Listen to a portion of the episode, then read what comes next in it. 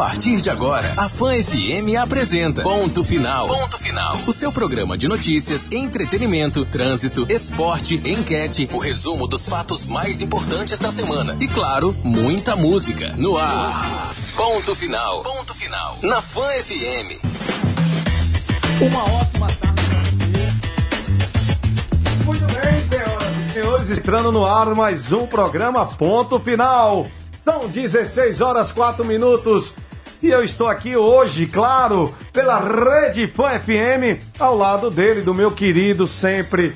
Ele que mora no meu coração, ele que quis se despedir, mas não conseguiu. Foi verdade, viu? E eu fiquei calado, eu fiquei calado. Foi, foi, foi mesmo, foi verdade. É, Eduardo, Eduardinho, tudo bem com você? Tô bem demais, tô feliz de estar aqui. Agradeço imensamente a todo mundo, a direção da fã, sabe? Essa turma que curte a gente, também que tá ouvindo a gente, que tá acompanhando e que vai acompanhar hoje até às 19 horas, né, Fabiano? Que a gente tem muita coisa para rolar no programa. É verdade, o programa só tá começando e vai de hoje das 16 até as 19 horas o seu programa Ponto Final. E olha, sextou com muita informação, música e entretenimento. Vamos receber hoje o Marcos Ribeiro, superintendente do Banese Card, para falar sobre a Black Friday com o Banese Card.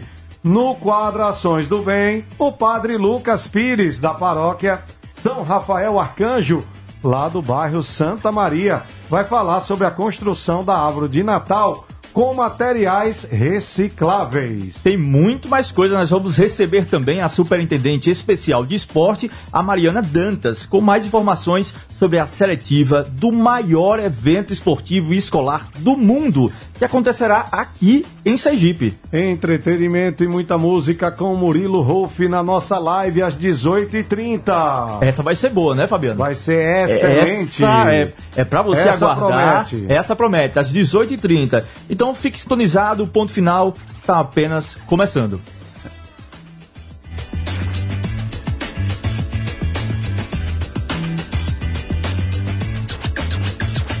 Tem enquete rolando nas redes sociais, será? Deixa eu ver aqui, deixa eu preparar. Enquete. É enquete, é isso aí, tem enquete rolando nas redes sociais, Eduardo. Sim, sim, a gente tá perguntando. É uma pergunta, Fabiano, bem direta para quem tá em casa. A pergunta é o seguinte: você vai votar no domingo? Olha aí, a enquete tá rolando e vai estar no Instagram também, da Rede Fã FM no Instagram e pelo Twitter, arroba Rede Fã FM. Você vai votar nesse domingo? Você vai votar no domingo? A gente quer saber a sua opinião. Vamos comentando no decorrer do programa, mande áudio pra gente também, né? E o zap, o zap zap. O zap zap tem zap aí, tem um negócio de um zap. Tem zap, ali, e a um galera zap. participa, né, Fabiano? A galera quer também participar pelo zap. Manda um Deixa eu depoimento. procurar. O zap, olha, nossa querida Sayonara Ija hoje está de folga. Ah, coisa né? boa. Eu estava. Ela sextou cedo. Eu estava, né, há 45 dias aí fora do rádio. Sim. Nada mais justo do que também a gente dar uma sexta-feira de, De folga pra ela. Sayonara Ija. Ali é batalhadora. Sayonara Ija, um beijo no seu coração, nós te amamos, Você viu? faz falta, viu? Faz, muita falta. Mas a nossa Ive, a menina do trânsito, tá aqui. Ive Rafaela. Está. Será, o será que teremos notícia do. O WhatsApp da Fã é 998449970. Participe. Tá aí, o zap zap da, da Rede Fã FM. Lembrando que amanhã tem programa retado, todo sábado e domingo, da meio-dia às duas, é, pela Rede Fã FM Aracaju e Carmópolis. Olha, vamos com os assuntos que foram destaques da semana. Vou preparar. Os assuntos que foram destaques na semana. Você, ouve agora no ponto final. É isso aí, a gente inicia falando das homenagens ao ex-governador João Alves Filho. Na próxima segunda-feira, às 11h30, está prevista a chegada a Aracaju dos restos morta- mortais do ex-governador. A assessoria de comunicação da senadora Maria do Carmo, viúva do ex-governador, confirmou que a família planeja percorrer pela capital em carro aberto com as cinzas do ex-gestor do estado, passando pelas principais obras que ele realizou durante sua trajetória política. Segundo a assessoria, ainda há um roteiro traçado porque a logística da homenagem está sendo planejada. Não há um roteiro traçado, porque está tudo sendo planejado em conjunto com algumas autoridades do estado. O corpo de Dr. João Alves Filho foi cremado ontem no município de Valparaíso de Goiás. O ex-governador morreu aos 79 anos na noite da terça-feira, dia 24, em Brasília. João Alves estava internado em estado grave na unidade de terapia intensiva desde a semana passada, no Hospital Sírio-Libanês, após sofrer uma parada cardíaca em casa.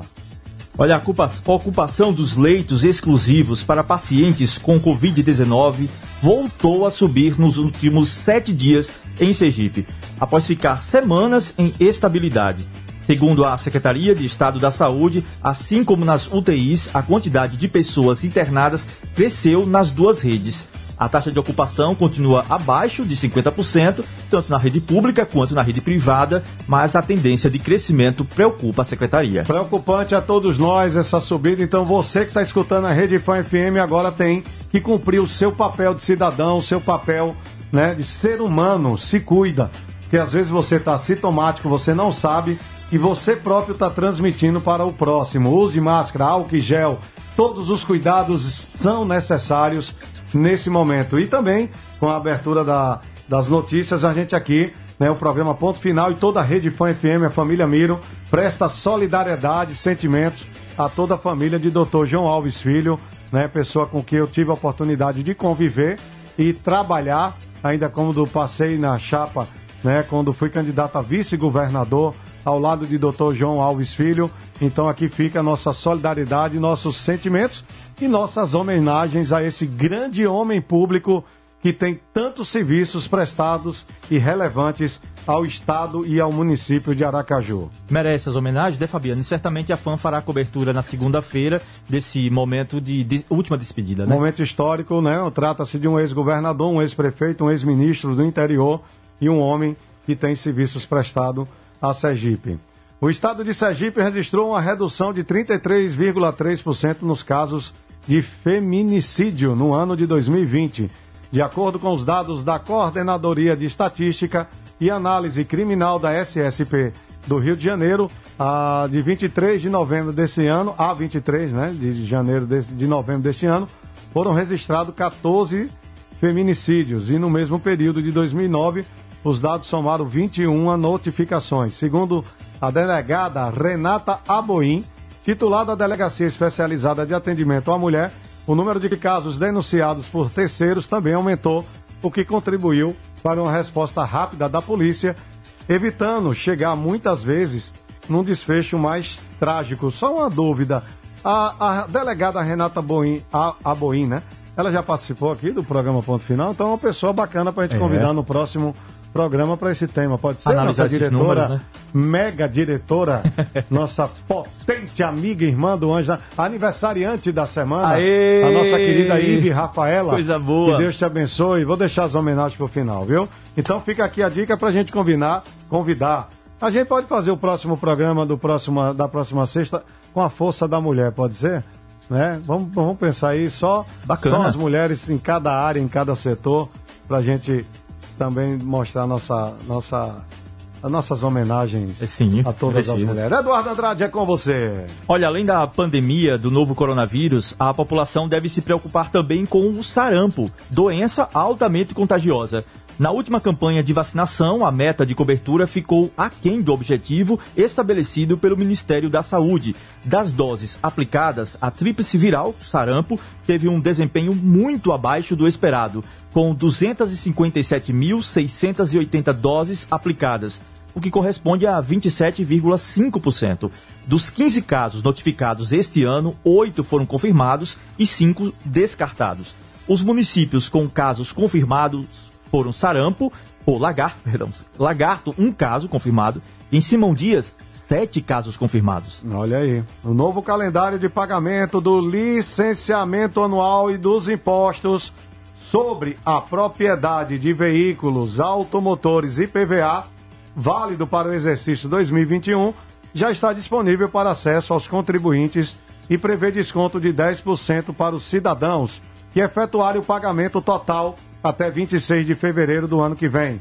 Vale ressaltar que este desconto não é aplicável caso o contribuinte possua débito de anos anteriores. Outra condição oferecida pelo governo do estado é que tanto o IPVA quanto o licenciamento poderão ser parcelados em até 10 vezes no cartão de crédito.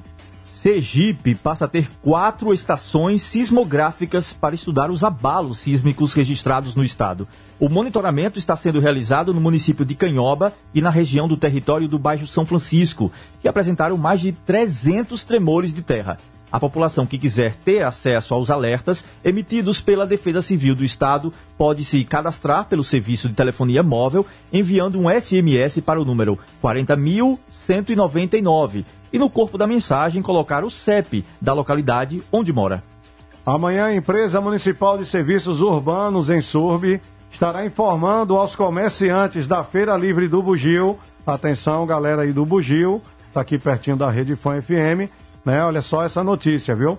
A Insurb vai estar informando amanhã, muito bom, vai estar informando aos comerciantes da feira sobre a readequação do espaço localizado na região norte da capital sergipana. A ação integra o processo gradativo de reorganização desses centros de compras, iniciado em 10 de março, e visa a instalação de 110 balcões frigoríficos no local destinados a acomodação de itens como carnes, pescados e laticínios. Informação Prefeitura de Aracaju através da Insurb. Pois é, Fabiano, esse novo formato oferece medidas que asseguram condições adequadas ao comércio de produtos com origem animal. Assim, a partir de 6 de dezembro, quando está prevista a abertura com os novos equipamentos, a feira do bugio funcionará também com mesas apropriadas ao corte e manipulação de carnes, peixes e aves, integradas às 310 bancas já existentes no espaço. Sergipe gerou 3.223 novos empregos com carteira assinada em outubro e 3.511 em setembro de 2020, segundo dados do Cadastro Geral de Empregados e Desempregados CAGED. O resultado de outubro confirmou dois meses de forte geração de empregos em Sergipe de acordo com o economista Ricardo Lacerda, em setembro, o emprego tinha sido muito concentrado nas atividades canavieiras, na colheita da cana e na produção de açúcar e de álcool. Já no mês de outubro, a geração de emprego foi mais diversificada em outros setores. Os dados do CAGED repercutem a reabertura das atividades econômicas depois do fechamento durante o período mais severo de isolamento em resposta à pandemia. Aí, Fabiano, primeiro bloco de informações. A gente volta com essas notícias curtinhas daqui a pouco. Mais informações vocês podem acessar também no portal fanf1.com.br. Então vamos aos nossos patrocinadores, né? Porque nós temos o oferecimento de. Claro, Plano Integrado de Assistência Familiar PIAF. Junto com você no momento que mais necessita. Ligue 3214-2322 ou acesse o nosso site planopiafse.com.br e garanta o seu plano a partir de 40 reais. Coronavírus, informação é a nossa melhor defesa. Prefeitura de São Cristóvão. Prefeitura de São Cristóvão trabalhando. Um abraço ao prefeito Marcos, eu também estou tentando, né, fazer uma entrevista com o prefeito Marcos e nós vamos ver aí durante esse mês, né, antes do Natal, até para desejar um Feliz Natal. Um abraço ao prefeito Marcos. Sebrae, a força do empreendedor brasileiro. Rede Mais, a Rede Mais Mini Mercado tem tudo o que você procura, sempre que você precisa. Tá tudo ok já para o nosso entrevistado? Eu já posso fazer o anúncio, nossa diretora? Vá, vá. É Ela isso. disse vá, vá, vá. vá. Você não então, quer ir? Vai, então vamos nessa. você, Eduardo. Vamos receber então agora Marcos Ribeiro de Souza, que é superintendente administrativo do, Banzé, do Banese Card. Entrevista.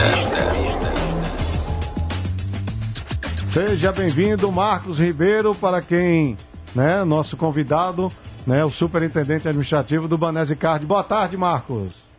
Boa tarde, Fabiano. Boa tarde, Eduardo. Boa tarde, ouvintes da Rádio Fã FM. É, primeiramente, queria já iniciar agradecendo mais uma vez o espaço, em nome da SEAC, essa empresa que faz parte do Grupo Banese e que administra não só o cartão de crédito Banese Card, como também a rede de adquirência TKS. É isso aí. E nós que somos banesianos e somos tão sergipano quanto o nosso cartão, que é o meu preferido e o preferido de todos, eu quero saber agora, Para quem não está sabendo, explica para gente sobre a Black Friday e o que o Banese Card está trazendo para toda essa população sergipana. A Black Friday, esse que é um dos períodos do ano tão aguardado né, pelo, pelo comércio, que é o momento em que as lojas reduzem preços, oferecem descontos imperdíveis, criam, na verdade, oportunidades né, para que todos possam comprar o que sempre quis. É, o Banese Card vem, durante esse período, se posicionando como um forte fomentador e facilitador para, que os seus clientes possam realizar essas compras. E a super novidade desse ano do Banese Card é a possibilidade do cliente Banese Card realizar compras, compras pela internet e pagar com seu cartão virtual Banese Card. É isso. Eu queria uma informação também para a gente. Se você falasse da expectativa do Banese Card quanto ao volume de compras online nesse período de Black Friday. Isso, Eduardo. Esse ano então, a expectativa é da, das melhores possível. Tem um, dado bastante interessante que eu trago para vocês, que é um dado da Confederação Nacional do Comércio de Bens e Serviços e Turismo, que apresentam a expectativa de aumento desse, desse tipo de venda em torno de 61,4%. E o Banescard acompanha aí essa tendência justamente com a possibilidade do cliente Banescard de também realizar compras pela internet e pagar com o nosso cartão. É, isso aí. Nas compras, é, nas compras online, os clientes ainda podem usar o cartão virtual Banese Card, né? Isso, o cliente Banese Card. Como é, como é ele que ele pode, faz, é, Marcos, para gerar esse cartão?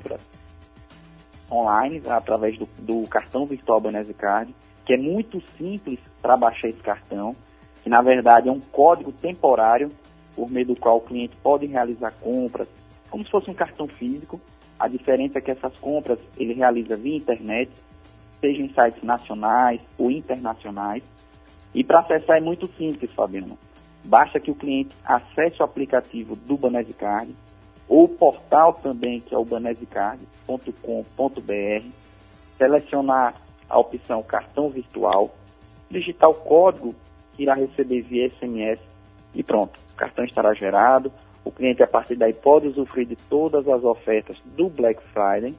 E aproveitando também para lembrar que, para aqueles clientes que são correntistas do Banese, o cartão virtual ele também pode ser gerado através do aplicativo do Banese.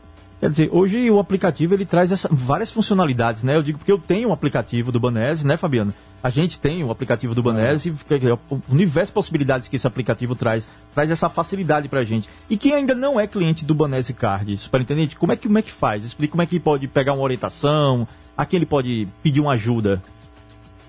Isso, Eduardo. Para quem ainda não é cliente do Banese Card, não há mais motivos para não ser, né?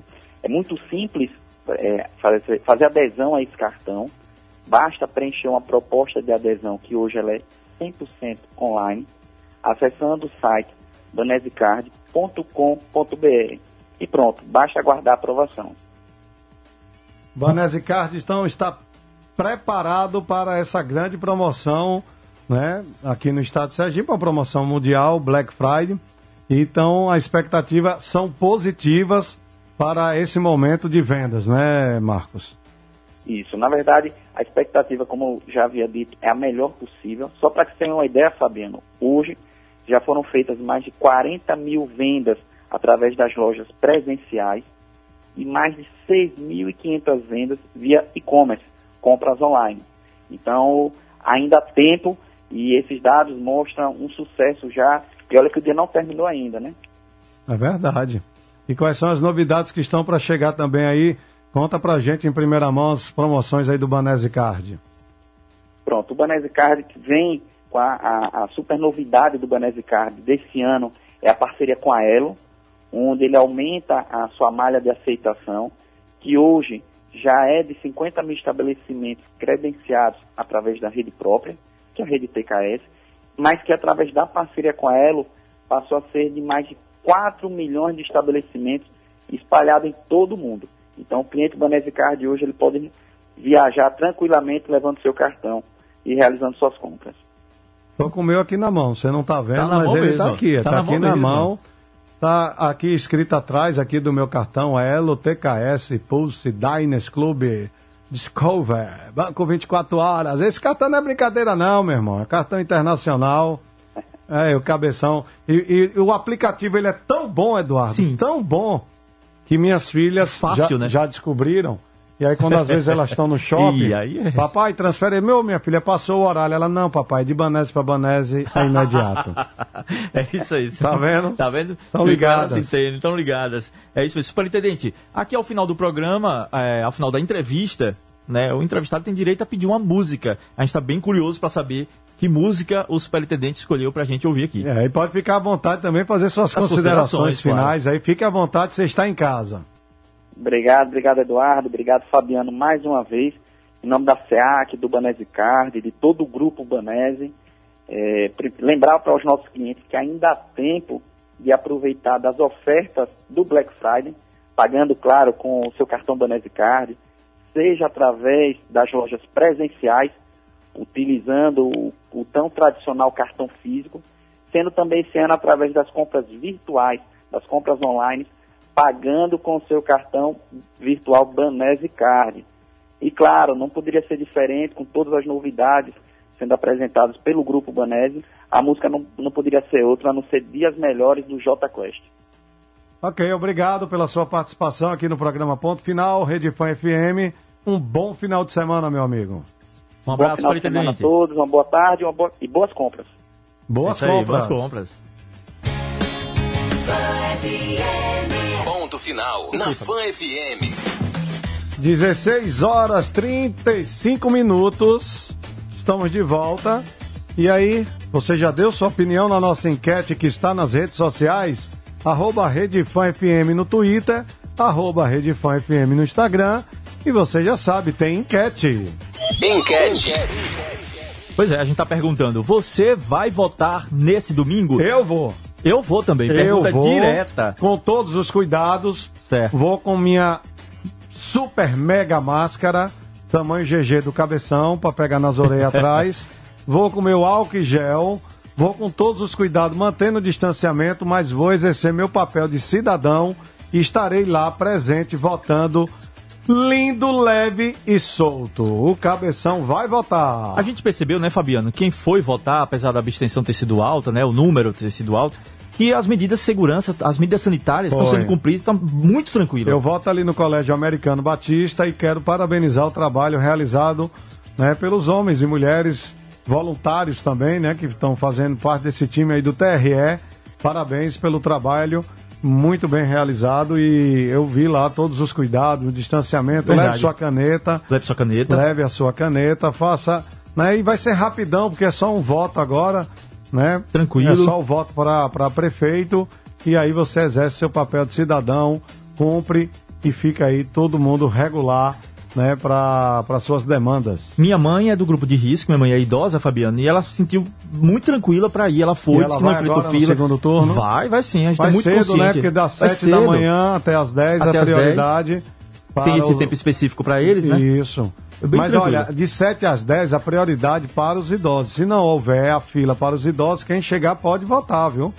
Não é proibido, não é isso? É isso, é Não é verdade. proibido. Não é Então, proibido. Você pode passar, dar uma olhada, por exemplo, não tem fila e não tem os idosos, você pode entrar e você pode votar. Até porque você vai acompanhando muitas vezes, né, sua avó, sua tia, né, sua Exato. mãe que é idosa. Aproveita você e já vota. vota, é. E Mas muito preferencialmente importante você eles. manter os cuidados. Gente, a, a onda pode estar voltando, ou ela pode vir, mas você, se você tiver todos os cuidados e cumprir o seu papel de cidadão, cada um tem que cumprir o seu papel. Né? Eu mesmo estou tendo todos os cuidados necessários e vou manter usando máscara, álcool e gel e fazendo com que as coisas possam realmente mais longe já estivemos. Vamos torcer para que essa vacina chegue Eu o mais percebo, rápido eu percebo possível. sabe, Fabiano, que você não se importa se alguém chegar pra você e disser assim, Fabiano, tá exagerando nas medidas? Não, não estou não, estou fazendo isso pro seu bem, porque se eu tivesse sintomático eu podia estar passando para você. Então eu não quero problema nem para você e nem para mim. Pensar então outro, estamos né? cuidando um dos outros. Verdade, Temos que Fabiano. pensar dessa forma, vamos cuidar um dos outros. E me faça um favor, se você estiver sem máscara, não fale comigo não. Pule lá pro outro lado da, da calçada e fale comigo através de mímica. É, isso Ive. Rafaela estava há 20 minutos atrás, mas ela manteve um distanciamento. mas ela, quando chegou, eu vi que ela estava colocando a máscara e eu falei com ela. Mas se ela estivesse sem máscara, não se eu ia aproximava. dizer, Rafaela, por favor, coloca sua máscara. Por mim, É. por você, Ela né? vai falar do trânsito hoje? É, Vai? vai. Vai, né? Vai. Claro. É, a participação dela é importante aqui no programa, Muito. né? Vamos, vamos aos nossos patrocinadores, Dudu? Vamos sim. Então vamos, Sebrae, a força do empreendedor brasileiro. Sempre, Sebrae, você já sabe. Você que quer né, fazer parte aí do Sebrae, depois nós vamos. Nós já, nós já tivemos aqui a entrevista com, com o nosso Paulo, que é o su, superintendente presidente do Sebrae, mas podemos na próxima semana trazer novos assuntos relacionados ao Sebrae. Coronavírus, informação é a nossa melhor defesa. Prefeitura de São Cristóvão. Fabiano, chegou agora a hora, a Sayonara nessa hora, sabe? Ela adorava, né? Sayonara que tá de uma mini férias, né? Como é, você Nós disse. vimos, olha, a Sayonara, como ela, ela foi aqui com a grande comandante ao lado de Eduardo, que é Verdade. outro grande comandante, durante essa minha quarentena, né? Que eu fiquei fora aí por causa da candidatura, mas hoje ela tirou folga. Né, ela- porque ela soube que vai depois do programa Ponto Final vai ter as comemorações do aniversário de Ive. Então ela já está se preparando. Se preparando. Ela é, vai bem se bonita. produz, é, é isso. Então ela agora é um atleta, eu só lembro dela que ela é muito atleta. Você também, né, Fabiano? Ela disse semana magrinho. passada eu não vou poder ir porque eu amanhã vou correr 6 quilômetros. E a da mãe? 6 quilômetros. E a da mãe? Tá Você corre- corre, Eduardo? Não, assim, eu já corri, falando sério mesmo, eu Já? já corri. É, hoje em dia eu não tenho mais posição, não. Eu acho que é uma rotina que você tem que fazer É, de exercício. Você exato. para uma vez, aí pra voltar é meio difícil. Mas falando de Chegou esporte. do esporte. É, tem mais informações. Quem traz aí é o nosso amigo Igor Kleiber. Ele que é Esporte. um grande católico.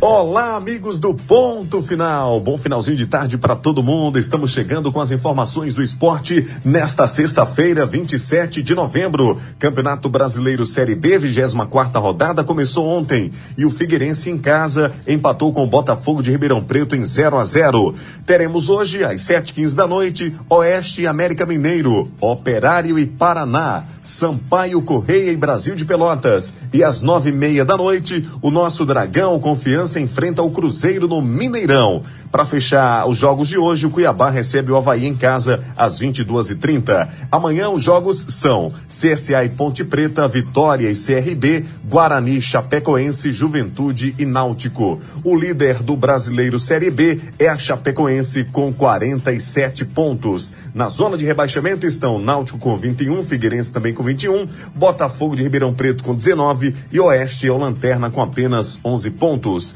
No Brasileirão, sequência aí da 23 terceira rodada. Amanhã, no Allianz Parque, em São Paulo, Palmeiras e Atlético do Paraná, Santos e Esporte, Bahia e São Paulo, Atlético de Goiás e Internacional. Na segunda-feira, já que domingo é eleições do segundo turno em muitas cidades do país, na segunda-feira teremos Vasco da Gama e Ceará, Fluminense, Bragantino, Grêmio e Flamengo.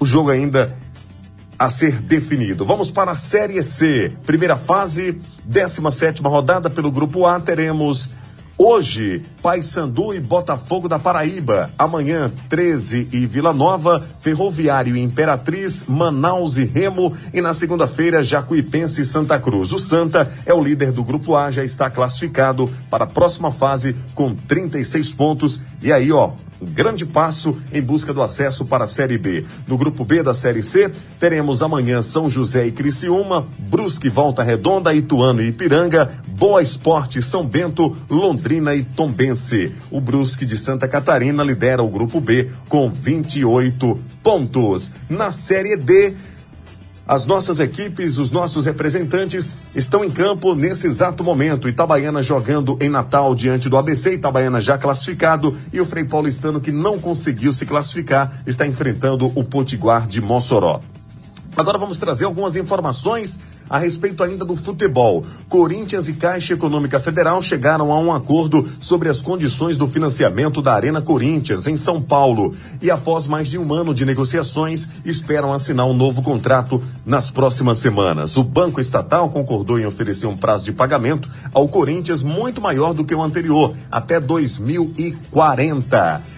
O Luiz Fabiano, quem lembra dele, o fabuloso, pode voltar aos gramados no próximo ano para disputar o Campeonato Paulista pelo São Paulo. Em entrevista a um programa de TV, ele revelou que tem um acordo para fazer a pré-temporada do tricolor em caso de vitória de Júlio Casares nas eleições de dezembro. São Paulo que terá eleições é, da diretoria agora no mês de dezembro. E caso o Júlio Casares vença, o Luiz Fabiano deve defender o tricolor paulista. E para finalizar, torcida do Santos. O técnico Cuca voltou a comandar o Peixe no CT Rei Pelé na tarde desta quinta-feira. O treinador que contraiu a Covid-19 teve lesões pulmonares e hepatite, passou por exames pulmonares e cardiológicos e antes de ter retornado aí aos treinos da equipe Santista. Cuca foi internado no Hospital Sírio-Libanês em São Paulo por precaução após ser diagnosticado com o novo coronavírus no início deste mês.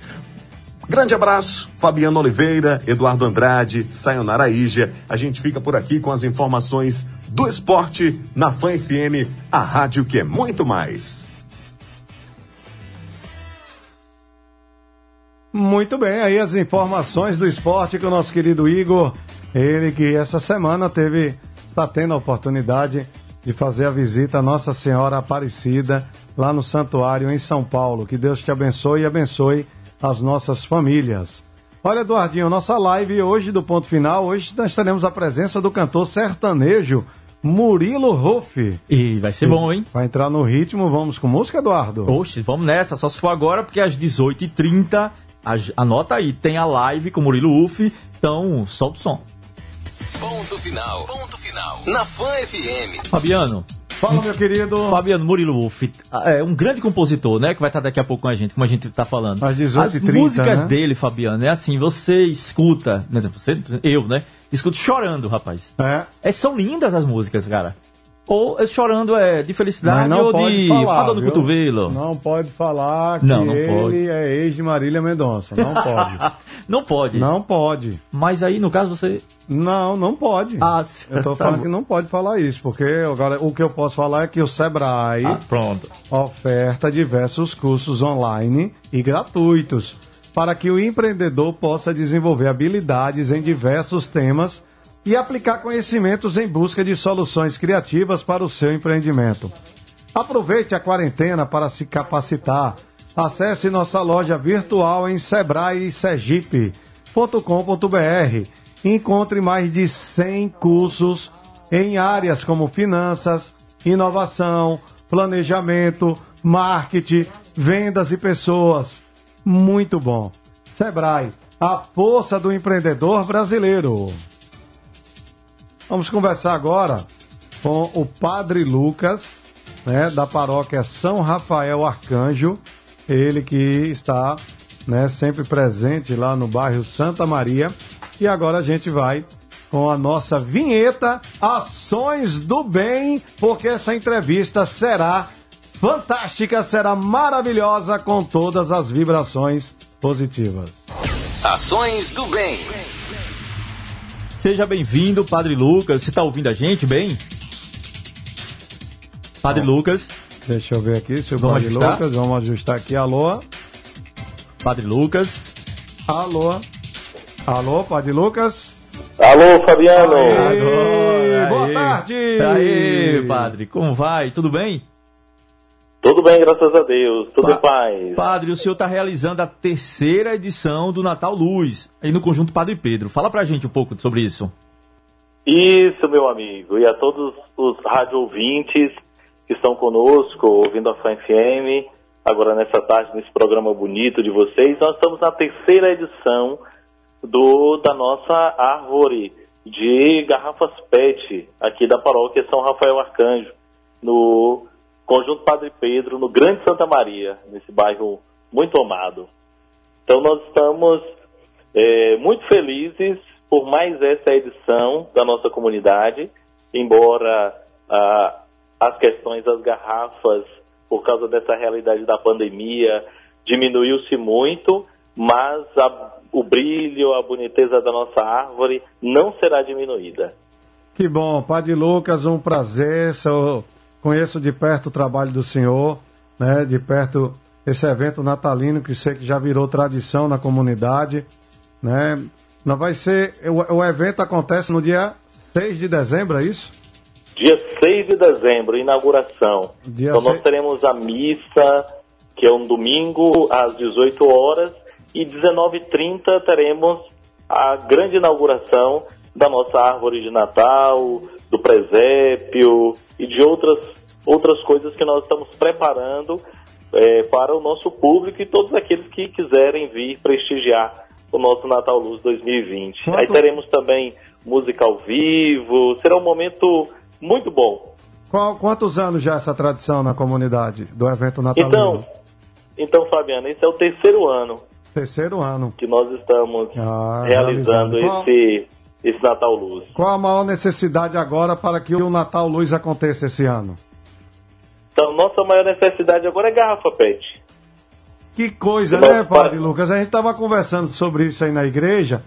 Isso. E a gente, incrível, porque os anos que se passaram, o senhor não tinha essa dificuldade de encontrar as garrafas PET, né? Não, não, não tínhamos, não O tínhamos. que é que o senhor acha que está acontecendo? Então, devido é, a- eu venho conversando com algumas pessoas Ah, em relação a essa realidade, que nos outros anos a gente utilizou bastante garrafas, foi fácil até é, 3.500 garrafas, quase 4 mil garrafas. Esse ano a gente está estimando, assim, até agora, foi 1.500 garrafas. Então, muito, menos da metade dos anos anteriores.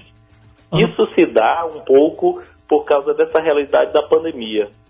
O nosso bairro, nós temos aqui muitas pessoas que trabalham com esse material. Então, foi justamente também por isso essa ideia de podermos valorizar o trabalho dessas pessoas que assim ajudam a sociedade catando esse material e também se ajudam, né, porque eles usam para a própria sobrevivência, né, vendem para poder sobreviver. Mas por conta da pandemia, muitas pessoas perderam o emprego. Então essa foi uma opção também aqui para poderem continuar sobrevivendo, mantendo pouco a sua família, né? Então, por isso que a gente eh, está sentindo eh, essa falta aqui de chegar a garrafas, porque muita gente que nos trazia hoje precisa dela para poder sobreviver. Então, eh, a- essa falta é por conta disso. Padre Lucas, no ano passado a árvore tinha 13 metros né, de altura. Então como é que o senhor está programando para esse ano? Ela tem, tem novidades? Ela vai ser menor? Como é que ela vai ser para continuar com esse brilho, com essa beleza? Então, esse ano será. é, nós, nós fizemos de, com 12 metros, fizemos de uma, de uma. A garrafa ela está em pé. Os outros anos a garrafa estava deitada, então pegava muito mais garrafas. É, então, por causa dessa situação, a gente teve que fazê-la assim, é, a com a garrafa em pé para poder tentar completar um pouco, né? Estamos fazendo alguns ajustes e tudo, mas ficará muito bonita. Quer dizer, já- na verdade ela já está muito bonita. É, da forma com que, com que os nossos jovens que estão nos ajudando, os artistas que assim a gente vem conversando, é, se tornando até artistas para poder embelezar o nosso Natal. Então, é, ela não perderá o seu brilho, ficará muito bonita. Quem quiser ajudar, Padre Lucas, como é que pode fazer, como deve proceder para ajudar no Natal da, da igreja? Então, poderia nos trazer esse material aqui na paróquia São Rafael. Se você coloca aí no, no Google Maps, você chega aqui fácil, fácil. É, paróquia São Rafael Arcanjo, aqui no Conjunto Padre Pedro, na rua 35 do Conjunto Padre Pedro, no Grande Santa Maria.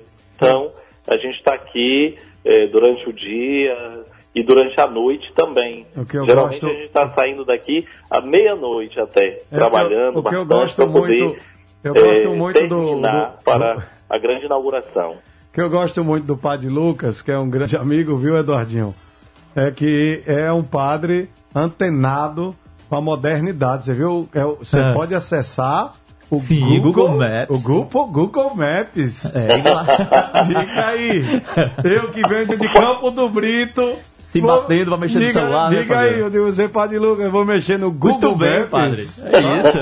Tá, tá de Por falar parabéns. então que tá, estamos antenados, É. então Olha, você pode então acessar aí o QR Code Oh. e também nos É ajudar no aí. nosso Instagram. Ó, É, tem Tem Instagram, várias né? Qual o informações que você vai obter da paróquia e poder ajudar em outras ações que nós temos aqui.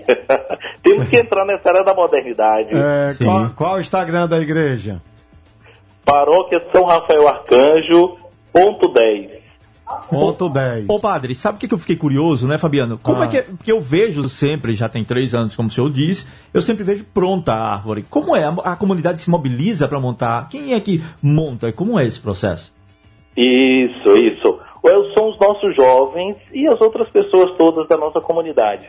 A gente se junta primeiro, faz um planejamento, pensa um pouco como será, um pouco das modificações, e a partir disso a gente vai em busca do material, pedindo nas celebrações, os nossos jovens e as outras pessoas saem também às ruas, a gente sai buscando, a gente sai catando também em, alguns, em algumas regiões, é, e aí a gente começa esse processo de montagem. Então tem que furar as garrafas, e aí com furadeira, com lavar, tem que lavar as garrafas também.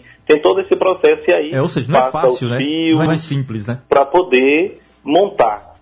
Ô padre, E aí a gente se reúne. É um momento assim de, de congraçamento que a gente faz.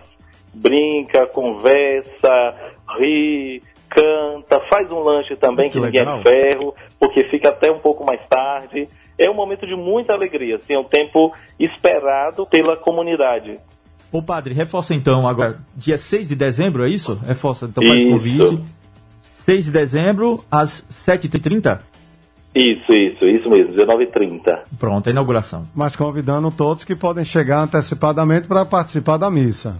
Isso mesmo. Todos e vocês, inclusive, estão super convidados, viu? Espero a presença de vocês aqui nessa inauguração da terceira edição da nossa árvore de Natal.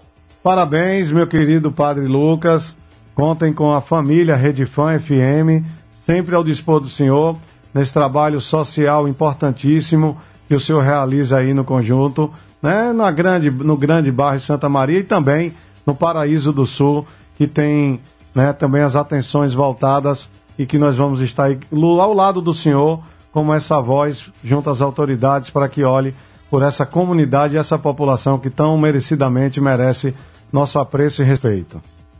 Isso, nós agradecemos, ficamos muito felizes. Olha, o povo daqui da nossa paróquia estão todos sintonizados na fã e a partir de agora, então, né, melhor de esse contato com você, com a sua equipe, aí, né, nesse programa é, com audiência tão boa, né, nesse horário. Então, ficamos todos muito felizes também com o convite de poder divulgar um pouco mais para a cidade de Aracaju essas ações do bem, né? Esse, esse quadro é muito importante no seu programa para nós, né? Para todo o, o estado, é, para ver as, essas ações pontuais de cada região que vai fazendo as diferenças, né?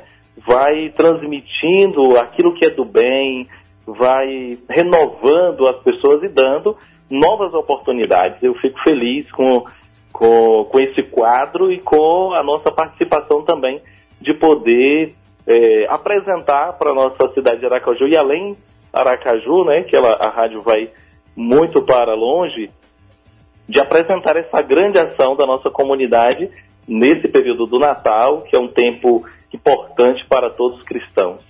Obrigado, Padre Lucas. Grande abraço e que Deus nos abençoe imensamente a todas as famílias. Eduardo. E, padre, ao final do programa, ao final da entrevista, o senhor escolhe uma música para ouvir junto com a gente. É, pode escolher. Muito obrigado, muito obrigado, Eduardo, muito obrigado, Fabiano, toda a família Fã FM desse programa. E a música não poderia ser, deixar de ser, é, pedindo a intercessão de Nossa Senhora que ela passe à frente dos trabalhos de vocês, da caminhada de vocês, desse novo desafio que você tem, Fabiano, Amém. e também das nossas ações do bem aqui no Padre Pedro. Maria passa à frente. Aí. Muito bem. Um grande abraço com vocês. A partir de agora, Padre Marcelo Rossi. Maria, passa à frente. Ponto final. Ponto final. Na Fã FM. Agora, 5 horas e 7 minutos, estamos de volta. Você está sintonizado, meu amigo, no programa Ponto Final, aqui na Fã FM. Eu, ao lado de Fabiano Oliveira, vamos juntinhos com você até as 7 da noite, né, Fabiano? Isso aí, são 17 horas 10 minutos. Nesse exato momento, estamos ao vivaço aqui pela Rede Fã FM. E você já sabe, muita informação, né? Enquete, a nossa enquete está rolando. Você Enquete. pode acessar né, as nossas redes sociais, arroba Rede Fã FM, é, Instagram, arroba Rede Fã FM no Twitter. E nós queremos saber, você vai votar domingo? Você vai, Eduardo, votar domingo? Vou, claro, Eu também. tenho, tenho que ir. Eu também vou. Eu sinto, me sinto no dever de ir. Claro, vou votar e depois eu venho aqui para. Domingo tem programa aqui, o arretado, né? E a cobertura das eleições. Vai começar a partir. Pode falar, Ive, tudo bem? Boa tarde, Ive. Boa tarde. Aê, saudade de Ive, né? Saudade, essa grande jornalista. Grande jornalista, verdade. A transmissão, obrigada. A transmissão da eleição vai de manhã, né, de 7 às 9, com alguns balanços, mas a apuração mesmo a partir das 16 horas. Então, a partir das 16 horas, a toda a equipe, porque a FAN FM deu um show de Um cobertura. Foram mais de 40 profissionais envolvidos durante toda a cobertura das eleições. Inclusive eu em casa, sofrendo também. Sem poder Na- participar. Sem poder participar, mas se precisar, estou à disposição para participar agora no segundo turno. E a Rede Fã FM foi quem teve a maior, eh, as melhores e maiores informações durante A maior cobertura a do maior Rádio cobertura foi. Parabéns a toda a equipe, a salva de palmas a toda a galera da Rede, Rede Fã FM. E fez companhia, né, ao, ao povo sergipano, porque ficou naquela angústia daquele resultado que É, não saía. travou, fez companhia, foi atualizando os números. né? atualizando. É, Foi além do horário esperado, né? Além Pra do todo mundo que estava na expectativa do resultado. Verdade. Ok. Fique à vontade. É comigo agora, Eduardo, ou é você com o trânsito? É comigo, Eduardo? Então, Eduardo, a gente precisa agradecer alguns parceiros do programa Ponto Final, porque coronavírus, informação é a nossa melhor defesa. Prefeitura de São Cristóvão. Plano Integrado de Assistência Familiar PIAF, juntos com você no momento que mais necessita. Ligue 32 14 23 22 ou acesse o nosso site planopiafse.com.br e garanta o seu plano a partir de 40 reais. Sebrae, a força do empreendedor brasileiro. A Rádio Fã é a rádio oficial dos artistas sergipanos. É verdade, viu? E com o projeto Talentos de Sergipe, vários cantores estão tendo a oportunidade de mostrar o seu trabalho. Pois é, e o talento dessa semana aqui na Fã FM é a cantora Lê Ferraz. Vamos Ela ouvir então tá um pouquinho? muito feliz, viu? Ela me Muito. mandou mensagem. Fabiano, parabenize toda a família Rede Fã FM, a família de Sandro de Mira, a família de seu Que Miro. legal. né? Ricardo, Mirinho, meu brother, toda a família, porque é uma grande iniciativa. A Rede Fã FM está oportunizando e dando essa grande chance de, durante uma semana, os artistas sergipanos ter sua música sendo a mais executada durante o dia e durante a semana né, na Rede Fã FM. Gente, isso é realização de sonhos que estão sendo concretizados com esse projeto Talentos de Sergipe. Parabéns. Ponto final. Ponto final. Na Fã FM. Trânsito. Ive, Rafaela, tudo bem com você? Assim como eu, pessoa comum, filho de Deus. Tudo bem, Fabiano? Tudo bem, Eduardo? Tudo bem, Ive? Eu vou dar um giro rápido aqui de Sim. algumas informações da SMTT em relação ao domingo de eleição, né, do segundo turno. É, eles mandaram uma mensagem para a imprensa para informar o público que no próximo dia 29, no domingo, eles vão contar com mais de é, 168 agentes de trânsito mobilizados nessa operação eleição.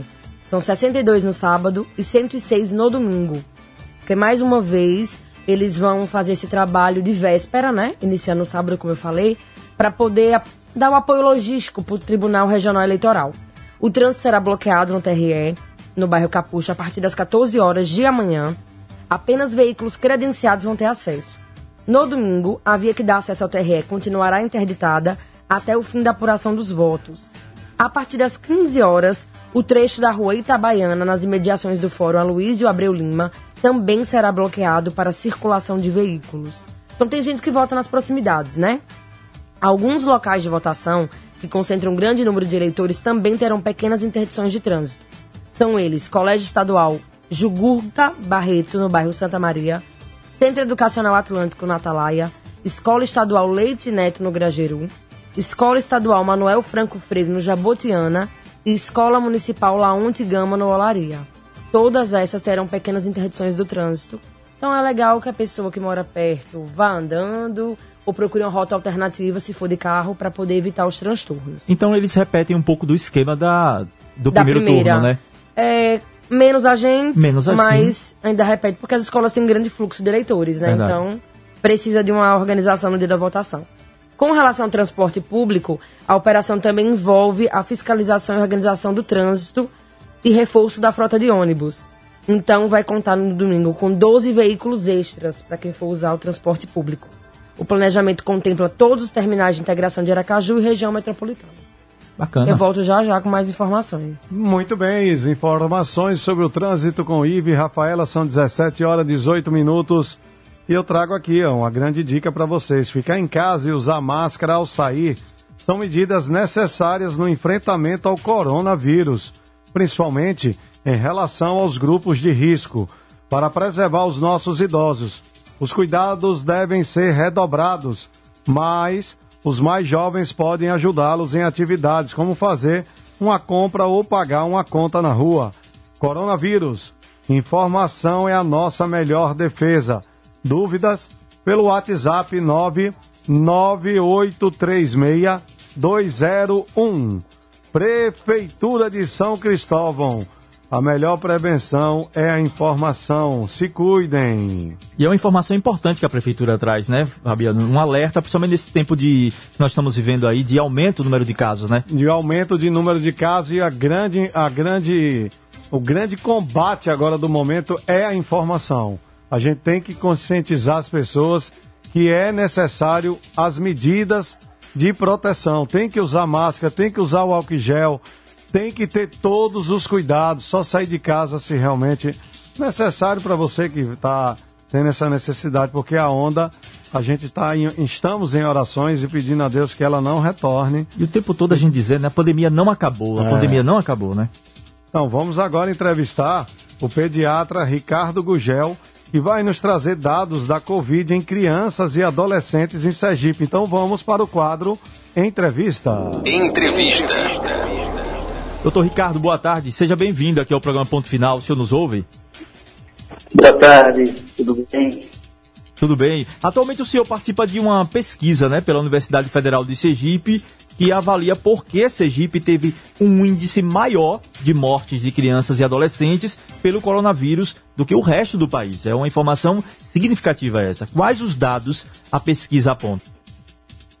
Então, é, é realmente, é, esses são uma pesquisa que nós concluímos e que terminou agora de ser aprovada para publicação numa, numa grande revista de circulação internacional, né?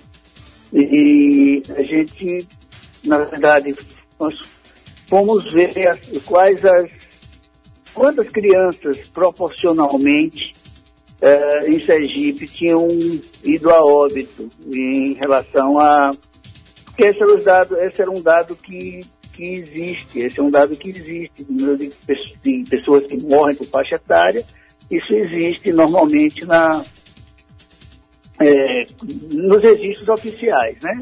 E a gente precisava saber um pouco o quanto isso uh, em Sergipe acontecia comparando com outros, com outros locais, né?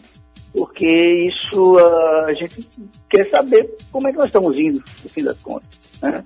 É, todo mundo sabe, é uma verdade que ah, o número de casos mais graves na infância é menor que nas outras populações, né? Isso é, uma, é um, já é uma, uma, constatação que nós temos no, no, mundo todo. Mas, mesmo assim, a gente sabe que tem crianças que podem ir a óbito, né? Pode ter casos graves e pode até ir a óbito. Então, a gente quis saber quanto isso estava aqui em Sergipe. Né? Uh, foi isso que nós fizemos e comparamos com, por exemplo, com São Paulo é, e com dados da, dos, dos, países de melhor resultado, digamos assim, como uh, até mesmo Estados Unidos e Inglaterra. Né? E, e nós vimos, detectamos, é, é, esse trabalho foi feito em conjunto com outros pediatras da, daqui de, de Sergipe, pessoas que conhecem o meio, né, sabem e veem como as coisas estão acontecendo. E uh, também participou do, do, do, trabalho o professor Luiz Cuevas, que é professor em Liverpool, onde eu fiz o meu pós-doutorado, com quem eu trabalho já faz muito tempo. Então, é um, um trabalho bem, é, digamos, tem, tem muita substância, né? De pessoas que conhecem o assunto. Nós detectamos que, infelizmente, as nossas taxas de mortalidade são altas, né? comparando com os outros locais.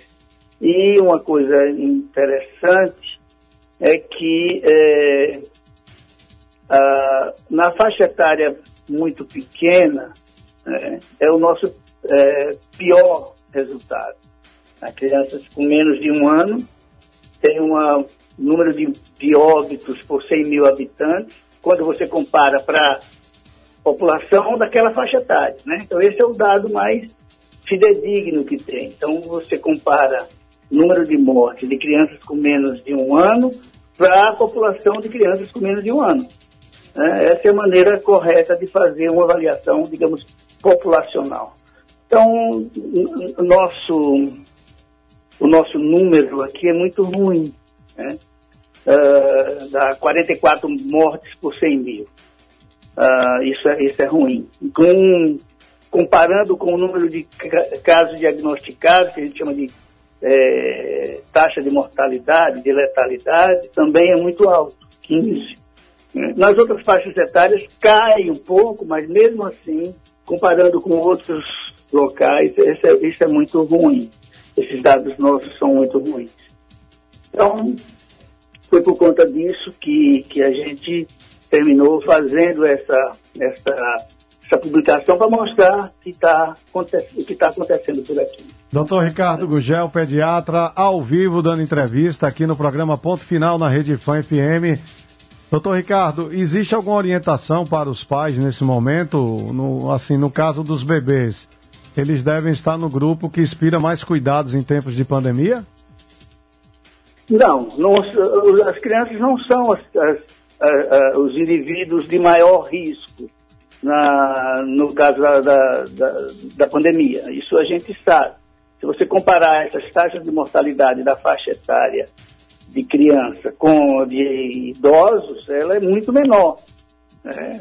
O que nós vimos é que, comparativamente com outros locais, os nossos estão, é, estão mais altos. E isso tem a ver com, uma, com uma, um, um assunto muito importante, que é uh, o quanto a nossa estrutura de atenção à criança está bem, está bem feita, né? está bem estruturada, no fim.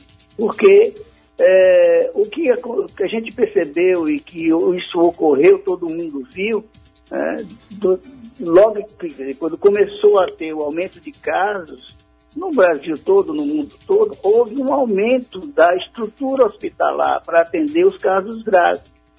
Em Sergipe teve, na verdade. Abriu-se é, hospital de campanha, aumentaram os leitos de, de UTI para os adultos, né? Mas, infelizmente, pensando aquela, aquela notícia de que as crianças agravam menos, né? que é verdade, nenhuma estrutura a mais para atenção à criança foi, foi tomada, foi feita, foi nenhuma medida mais intensiva de cuidado para as crianças foi tomada. E isso, segundo a nossa avaliação, é, provocou uma sobrecarga de número de casos graves para esse serviço e essas crianças não, não puderam ser atendidas da melhor forma e terminaram indo a outra. Né? Então, eu acho que é essa a, a, a conotação do estudo que precisa ser ressaltada. Né? É que a estrutura de atenção à saúde à criança pequena, à criança maior, até mesmo o adolescente, precisa ter um cuidado maior, como as crianças merecem. E... Então não é que as crianças morreram mais que os adultos, não, foram menos, foi menos, como em todos os lugares, mas foi muito mais do que o que deveria ser o tamanho da população que a gente tem. É, fica esse recado aí que a pesquisa traz, esse alerta para, como o senhor bem disse, a atenção à saúde para a criança, né? Agora nós estamos no início, vou dizer assim, do que dizem ser uma segunda onda de Covid, né? Pelo menos a gente tem visto, falava agora há pouco com o Fabiano aqui, a gente dizia no início do programa, desse aumento que, significativo que está tendo nos casos. Então, enquanto pediatra, como é que o senhor encara o movimento feito por alguns pais de retorno às aulas em escolas particulares? É precipitado falar sobre retorno? Veja, uh, existe um movimento que, na maior parte dos lugares, está sendo uh, capitaneado pelos pediatras. Né? Os pais estão indo também nessa, nessa, nessa mesma linha, e eu me incluo nela, né? É, que defendem a volta às escolas. Né? O Brasil é o país que mais demorou a voltar às atividades letivas no mundo. E isso em nada melhorou o, a performance do Brasil no, na, na, no, no controle da pandemia. Pelo contrário, nós tivemos um pico elevado e prolongado, coisa que os outros países europeus, principalmente, e alguns outros lugares, não tiveram, porque eles tiveram picos altos, mas que, com medida, medidas de isolamento uh, bem mais rígidas, eles baixaram mais rapidamente o pico, né? e que agora está voltando a segunda onda, tudo bem, mas que teve essa diminuição do número de casos. E nesses locais, o tempo que as escolas ficaram fechadas foi muito pequeno muito pequeno. Ah, na Alemanha, 40 e poucos dias, 60 dias em outros lugares. Né? Isso ah, nós já vamos com sete meses já de fechamento, seis meses de fechamento das escolas. Né? De março para cá, fechado, né? Março, final de março, abril. Então, isso não, não é é, em nada melhorou a performance de lidar com a, com, a, com a pandemia. Então, não é isso que fez com que a gente tenha circulação de vírus novamente crescendo aqui no Brasil. Não foi, as escolas estão fechadas. Poucas e de forma intermitente estão abertas. E agora precisamos olhar o outro lado da história. O prejuízo que as crianças estão tendo com as escolas fechadas é muito grande. De certa forma, muitos dos problemas irreversíveis, porque cada criança tem a sua etapa da vida, onde tem a aquisição de habilidades, a, a, vivência com experiências novas ou consolidação de outras, e que se passa esse tempo, depois não consegue recuperar. Então, eu e com, tem um grupo de pediatras no Brasil, isso já saiu nas redes sociais, mostrando que tem uma, uma grande campanha pedindo que as aulas voltem. Eu concordo que elas devem voltar, porque não é isso que está fazendo com que é, a, a, a, pandemia persista e que esta nova onda esteja crescendo. Né? Nós estamos, se você for ver na, na praia, você for ver na, na, nos restaurantes, nos bares, é, lanchonetes, os pais estão com seus filhos lá. Por que, que os filhos não podem ir de uma forma organizada, mas é, tomando, obviamente, todas essas medidas que você falou aí, de usar máscara continuamente, usar álcool gel, fazer a prevenção, diminuir o número de pessoas nas salas, ter a proteção devida. Por que não fazer assim e deixar que as crianças tenham uma experiência educacional local, dentro da escola, e a convivência com os colegas, com os mesmos é, pessoas das mesmas, da sua mesma idade, que isso é fundamental para o desenvolvimento. Então, é, eu sou favorável que as escolas devem voltar o quanto antes. Doutor Ricardo, a, a pandemia e o isolamento fez diminuir o número de crianças infectadas por outros vírus e uma diminuição de crianças na, nas urgências? O senhor... Sim, é, é claro. Por quê? Porque estava todo mundo em casa, né? A, a, a, os vírus respiratórios são de, de, de trans, transmissão pessoa a pessoa, a grande maioria, né? Então, houve diminuição do número de, de, de casos de infecção respiratória por conta, justamente porque as crianças não estavam convivendo, né? Mas é, nem por isso, a gente sabe que todo ano tem a estação dos vírus respiratórios, né? Aqui, no, aqui em Aracaju começa a chover, aumenta os casos de gripe, de é, bronquiolite, e a gente sabe disso, né? Quando começa a chuva, é o nosso inverno, né? Mas isso não faz com que todo ano as crianças fiquem trancadas em casa todo o tempo, porque vai ter o vírus que vai, é, é, que vai chegar nessa época. Né? Então, é preciso que é, se pense nessas coisas antes de simplesmente dizer que as escolas ficam fechadas. Precisa ser tom, tomado o devido cuidado, porque é, pode estar tá trazendo prejuízo para as crianças.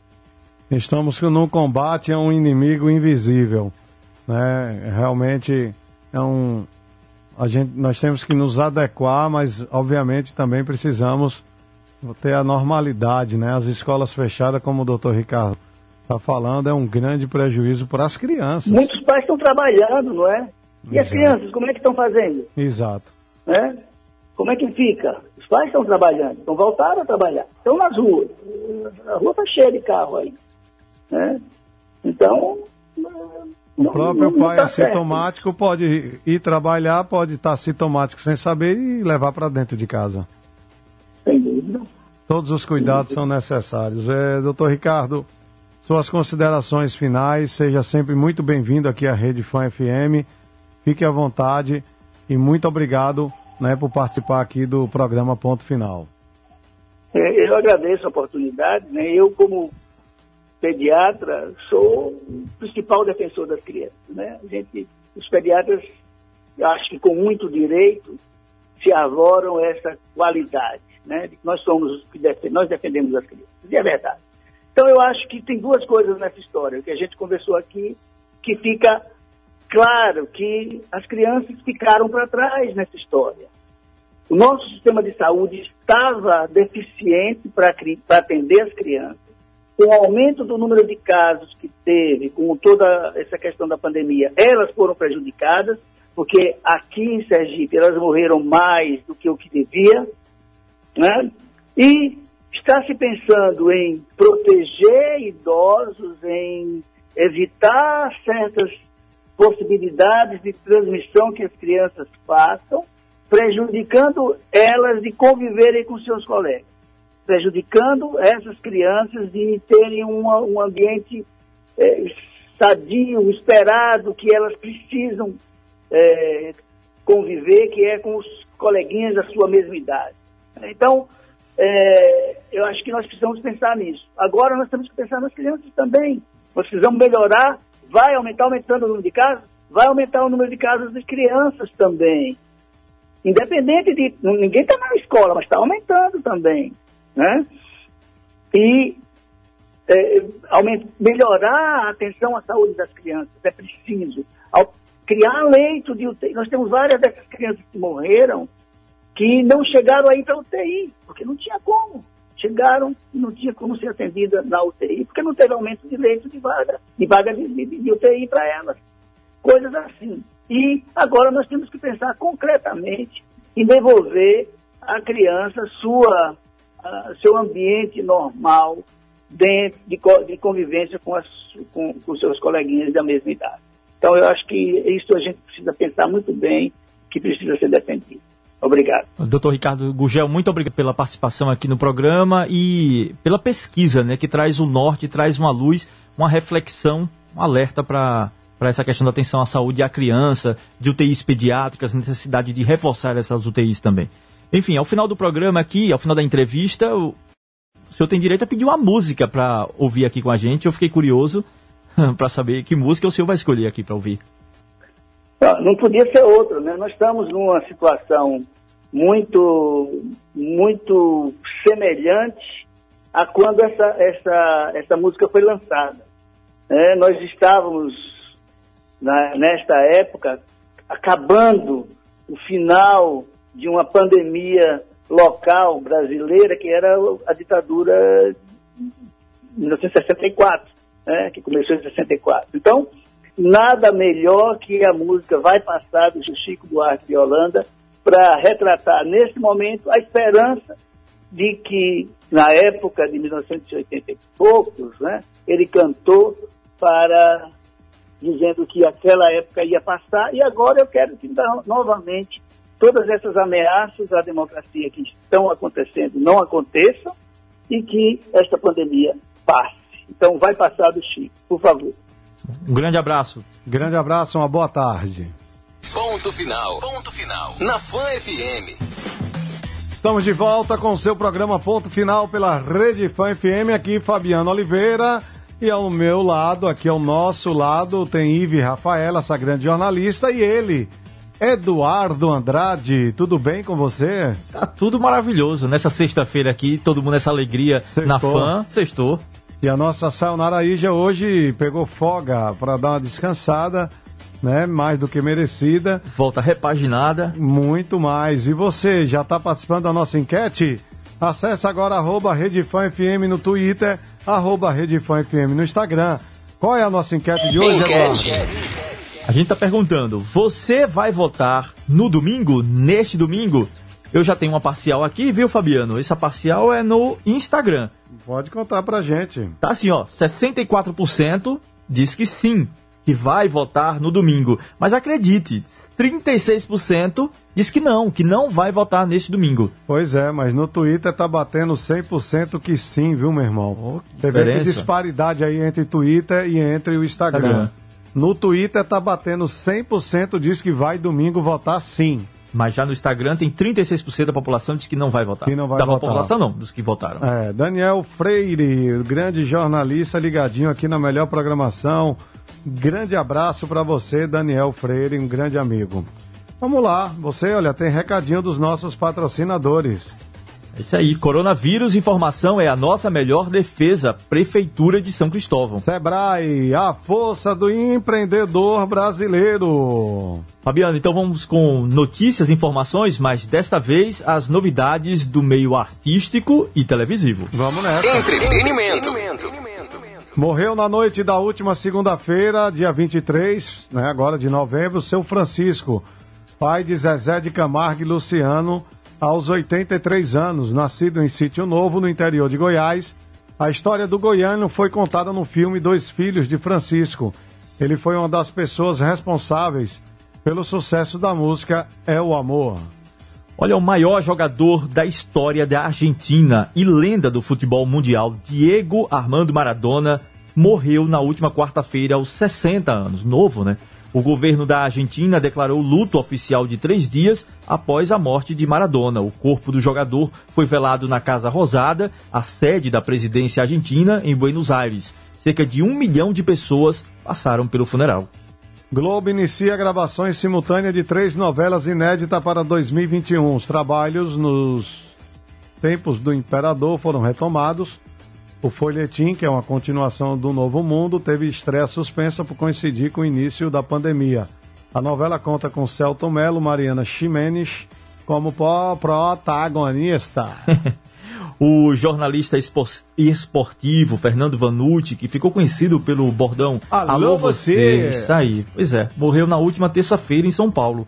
Fernando Vanucci começou a carreira aos 15 anos, quando trabalhou na Rádio Sociedade Triângulo Mineiro, em Uberaba, Minas Gerais. Logo depois, em 1973, foi contratado pela Globo e apresentou clássicos da programação esportiva, como o Globo Esporte e o Esporte Espetacular. Além disso, esteve à frente do RJTV e do Fantástico também no comando da parte esportiva. É, o Vanucci que teve aqui por vários pré-cajus, inclusive depois. Verdade, né, Fabiano? Foi, dele, depois de conhecer ah, das maiores, dos maiores carnavais fora de época do Brasil, que foi o Precaju, ele montou um bloco chamado Alô Você e levou ainda para alguns, algumas micaretas com a banda Araqueto. Mas ele saiu daqui encantado e sempre por onde passou falava muito bem de Sergipe. Então, fica aí os nossos sentimentos, nossa solidariedade a toda a família do grande jornalista e apresentador Fernando Vanucci. A apresentadora Cris Flores está com novo coronavírus. Eu tô falando que essa onda, meu Deus do céu, oração. A comandante do programa Triturando do SBT não apareceu na edição que foi ao ar na última terça-feira, 24, e conversou com seus fãs através das redes sociais. Saúde para você, Cris Flores. Por que você fala Cris? É a Cris, porque eu tô chegando de Campo do Brito agora, aí eu tô nessa onda aí, que a onda tá forte, eu tô com medo dessa onda, então tô preocupado e já tô em oração, valeu? Valeu. Aí, ó, foi, ó. Segura a batata aí, ó. Aí, tá vendo? Aí, Romário, você soube de Romário? Aí, cabeça, o negócio é o seguinte, rapaz, se cuida aí com esse coronavírus, viu? que ela tá com o dedinho no celular. Vamos nessa. Vamos nessa. Olha, a minissérie O Gambito da Rainha, por sinal muito bom, muito boa essa minissérie, bateu o recorde de produção roteirizada mais vista da história da Netflix. De acordo com as informações publicadas da plataforma de streaming, a trama atingiu a marca de 62 milhões de telespectadores nas primeiras quatro semanas após sua estreia. Baseada em um livro homônimo publicado por Walter Treves em 1983, a produção também chegou ao top 10 de 92 países e foi número 1 em mais de 60 países, entre eles Reino Unido, Argentina e Israel. Fabiano não teve tempo ainda de ficar É, eu em minissérie. Já não, hoje à noite eu já vou dar. O Gambito Tenho- da Rainha. Tem uma agenda a ser cumprida hoje, é, saindo daqui às 19, vou até às 22. Chegando em casa, todos os cuidados, né? Já deixo o sapato do lado de fora, já entro direto, né? já deixando a, a roupa já no devido local, já empacotada, e já tomo banho e vou, vou ligar o Netflix para assistir. Ainda tem disposição para isso? Tem, tem que ter. Pô. Vamos embora, Deus está dando vida, vamos embora. É isso aí. Vibrações positivas. Luan Santana realizou uma live sertaneja em prol do Pantanal no último domingo, dia 22, e arrecadou um valor absurdo para ajudar o bioma, que vem sendo prejudicado pelas queimadas. Luan Santana arrecadou mais de 750 mil reais em doações durante sua live intitulada O Pantanal Chama. É, olha, sextou com sofrência nova. Bruno, É, Bruno Marrone. Marrone e Wesley Safandão lançaram hoje, viu, Eduardo? O single Último Beijo nas plataformas digitais. Oi? O hit abre o DVD exatamente agora, gravado em outubro desde deste ano pelos sertanejos, com 17 faixas para aproveitar o sucesso dos números alcançados durante a pandemia na internet. A dupla apostou na realidade virtual, além de inovações visuais. O público também vai notar diferença no áudio, onde se tem a impressão de ouvir o som em 360 graus. Que legal. Olha, e o cantor Caetano Veloso anunciou que fará uma live especial de Natal. O show online acontecerá no dia 19 de dezembro. Através de um post no Twitter, o cantor comunicou aos seguidores sobre a nova apresentação e pediu para que os fãs indicassem suas músicas preferidas. Pois é, a gente volta já já com mais informações. Vamos que vamos. Tá de olho na Black Friday? Então tá na mão. Essa é a hora de trocar o celular, comprar uma Smart TV nova, um webcam para fazer videochamada ou o que você quiser, sabe por quê? Porque com o cartão virtual Banese Card você pode. É sim, cabeça. Você pode aproveitar as ofertas da Black Friday em todos os sites e grandes lojas do Brasil sem sair de casa de um jeito prático e muito seguro. É só entrar no aplicativo, gerar o cartão virtual e usar. Veja como é fácil. Baixe o aplicativo Banese Card. Se você já tem, é só entrar, acessar o menu e clicar em cartão virtual. Agora insira o código que foi enviado por um SMS e pronto. Cartão virtual gerado com sucesso. Cartão virtual Banese Card. Na Black Friday, tá na mão. Fabiano, só quero fazer um lembrete para quem tá ouvindo a gente que daqui a pouquinho tem Murilo Uff, né, aqui nas 18h30, uma live bem legal, bem bacana que vai acontecer 18 e aqui. 30 então fica ligado Uf. aqui porque o programa Murilo Uf. vai até às 19 horas, o seu programa ponto final. Vamos de música pra gente entrar no clima da live, vamos com o Murilo Rolf. Rolf, é isso E aí. logo em seguida nós temos a hora mais sagrada, que é a hora da Ave Maria. 18 horas 9 minutos, estamos de volta com o seu programa Ponto Final. Fabiano Oliveira, Ive Rafaela, Eduardo. E hoje tendo aqui o comando do nosso querido Washington. Aê, Washington, Seja parceirão. sempre bem-vindo, viu? Hoje o Bebeto e a Sayonara estão relativamente dando aquela né, guaribada, aquela descansada. É e a bom, nossa, né? É muito bom, tá merecido. É, a nossa enquete, como é que tá? Você pode acessar arroba no Twitter, arroba também no Instagram. Né? Você eu quero saber. Quero saber como é que tá, meu amigo. Você vai votar nesse domingo? Você vai sair de casa para votar? Eu vou. E você, Eduardo, vai? Vou sim, vamos fazer esse exercício de cidadania, nossa, nosso instrumento, né, nossa ferramenta, Nossa né? força é o voto. Escolha o seu candidato. Nesse domingo tem votação e a cobertura completa. Fabiano, nós temos Deixar um abraço, desculpa, só deixar Não. um abraço para o nosso querido Jorge Magalhães, ele que comanda a Rede Fã FM lá em Carmópolis, com muita competência, com profissionalismo e liderando a audiência. Nosso querido Jorge Magalhães, um grande abraço do seu amigo Fabiano Oliveira. Tá aí. Fabiano, a gente tá acompanhando a enquete, né? A movimentação da enquete. Até o final do programa a gente dá esse resultado Enquete. final. É isso aí. A gente perguntando você vai votar no domingo. É, no Instagram não houve tanta mudança até agora, tá? Continua 66% diz que sim, vai votar. E tem 34%, quer dizer, aumentou um pouquinho, viu? O número de pessoas que diz que vai votar. E 34% diz que não, que não vai votar nesse domingo. É rapidão, galera. Olha, das 7 às 10 aí a prioridade para os idosos, mas você já sabe que não tendo fila é prioridade. Você já pode votar. Você que vai acompanhando também algum idoso, você já pode aproveitar e votar. Então é o seguinte, galera, é um voto só, né? Exerça o seu papel de cidadão e vamos lá, né, escolher bem o seu candidato. Olha, nós temos mais recadinhos aqui, viu, Eduardo? A Rede Mais, Mini Mercado tem tudo que você procura sempre que você precisa. Sebrae, a força do empreendedor brasileiro. Plano Integrado Assistência Familiar PIAF. Juntos com você no momento que mais necessita. Ligue 3214-2322 ou acesse o nosso site planopiaf.se.com.br e garanta seu plano a partir de 40 reais. Coronavírus, informação é a nossa melhor defesa. Prefeitura de São Cristóvão. Tá rolando Black Friday na Rede Mais Mini Mercado anexo ao posto presidente. Todos os setores reunidos com as melhores oportunidades e promoções feitas especialmente para você, meu caro ouvinte fã. Vamos à sequência de promoções. Whisky Jack Daniels, né? O SN 071 litro 89,90. Gin, gin Beerfield, como é? é Beerfield. Isso aí quem sabe é Ive, como é o nome dessa gin, né? 750 ml, 79,90. Gin Takerai, 750 ml, 95,90. Whisky Black White, a garrafa de 1 litro, 39,99. É, cerveja Serpa Export 350 ml, 4,30, R$ 4,30 centavos.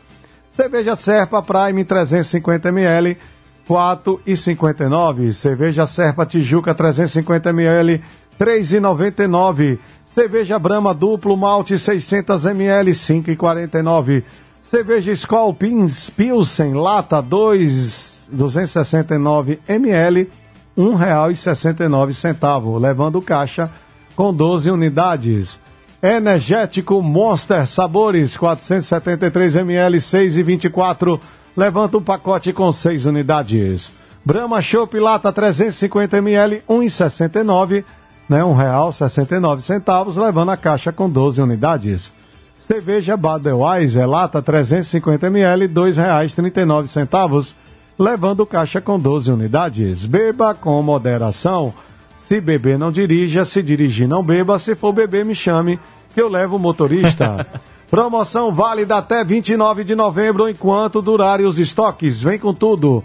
Vem pra Black Friday, Rede Mais Postos Presidente. Fabiano, os preços estão bons, viu? Rapaz, tava É olhando bom, aqui. Isso é quanto durar o estoque, viu? Porque tá maior fila lá, viu? Ih, gente, então tem que ir rápido. E numa sexta-feira cai bem, viu? E leva o Banese, leva o Banese Card e já pode até usar o virtual sem problema nenhum. Pronto. Olha, então vamos com, seguir aqui com notícias. Temos boas notícias para o esporte sergipano, Fabiano. Vamos conversar agora com a superintendente especial de esporte, a Mariana Dantas. Solta a vinheta que é a hora do nosso quadro. Entrevista.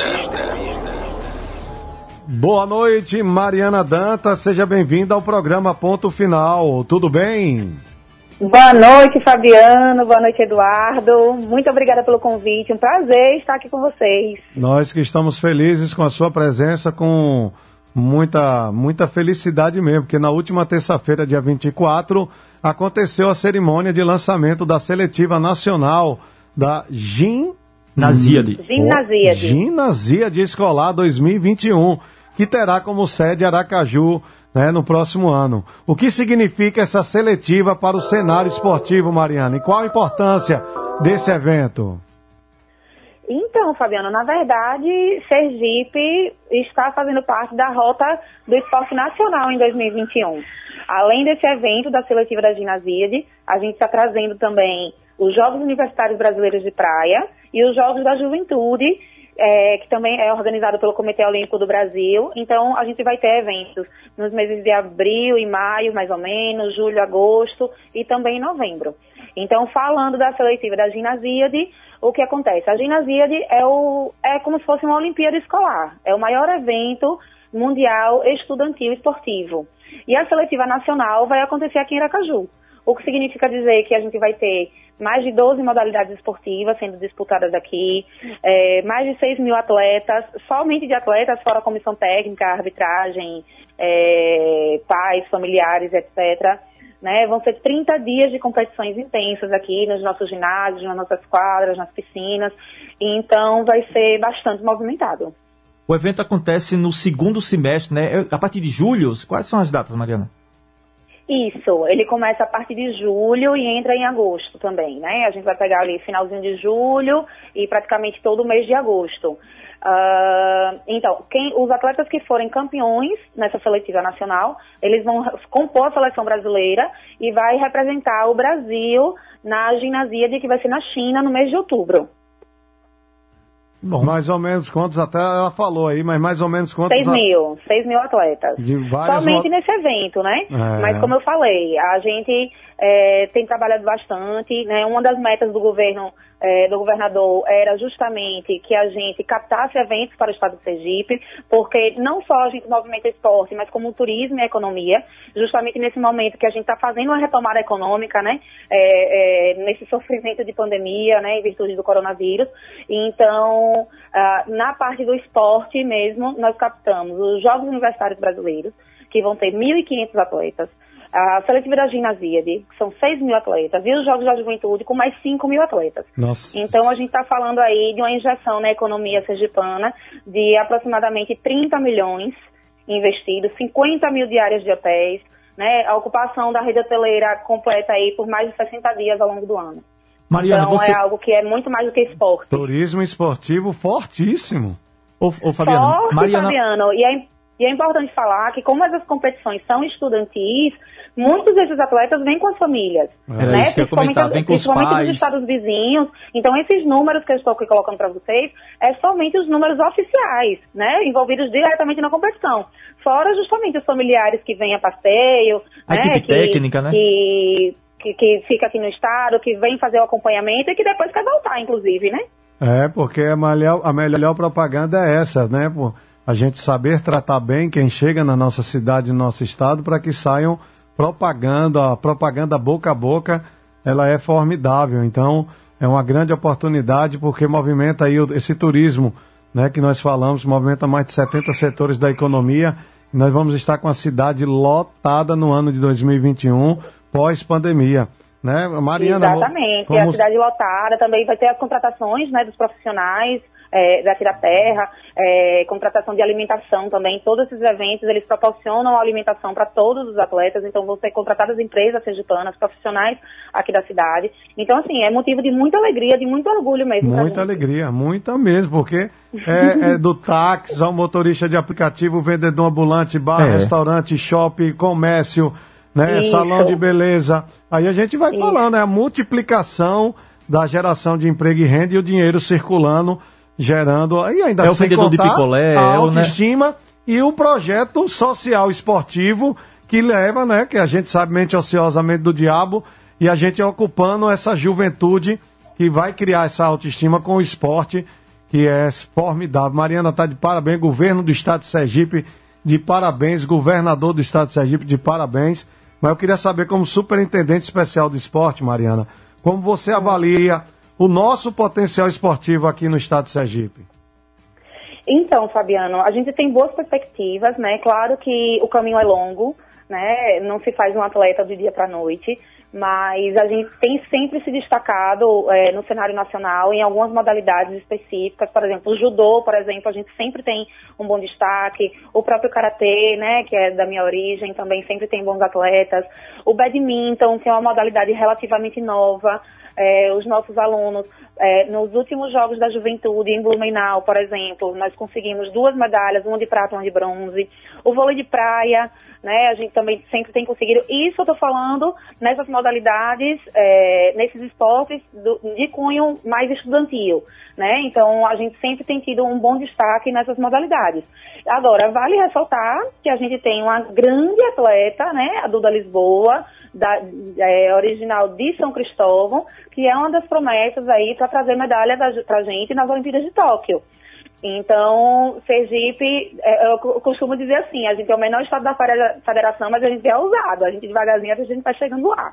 Bom. E a gente está também é, nas nossas redes públicas, né, na rede pública, tanto estadual como municipal, a gente tem investido em projetos esportivos também, né, recentemente agora eu estava com a Fabiola Molina, que é secretária nacional de esporte, lazer e inclusão, ela que foi atleta olímpica, é, levei ela para conhecer uns dos nossos projetos que acontecem no Santos Dumont, no bairro Santa Maria, no Bugio, no Siqueira Campos, e ela ficou encantada, inclusive já garantimos recursos para que a gente faça um, um investimento de melhoria na estrutura Notícia boa, isso, Mariana. Notícia muito boa essa.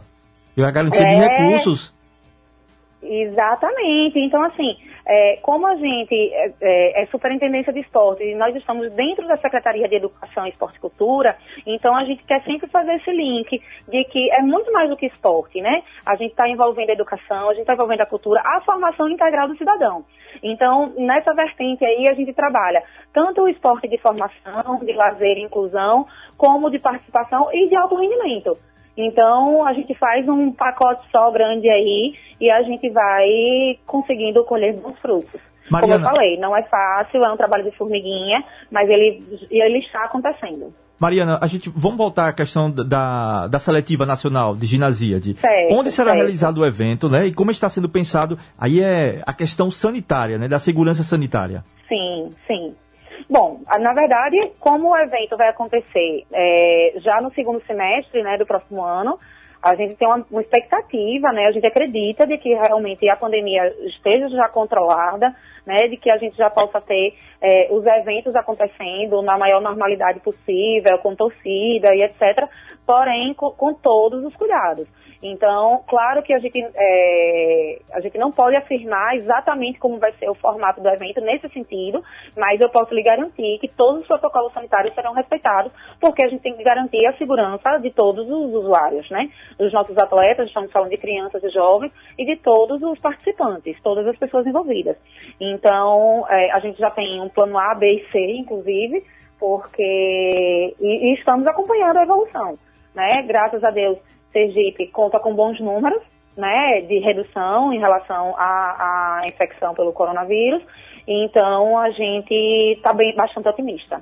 Ô Mariana, rapidinho, Fabiano, deixa eu só pegar um. Mariana, eh, você tem de cabeça como relembrar pra mim como é que vai ser nosso calendário esportivo, esse nacional que vai trazer atletas? Vôlei de praia em abril.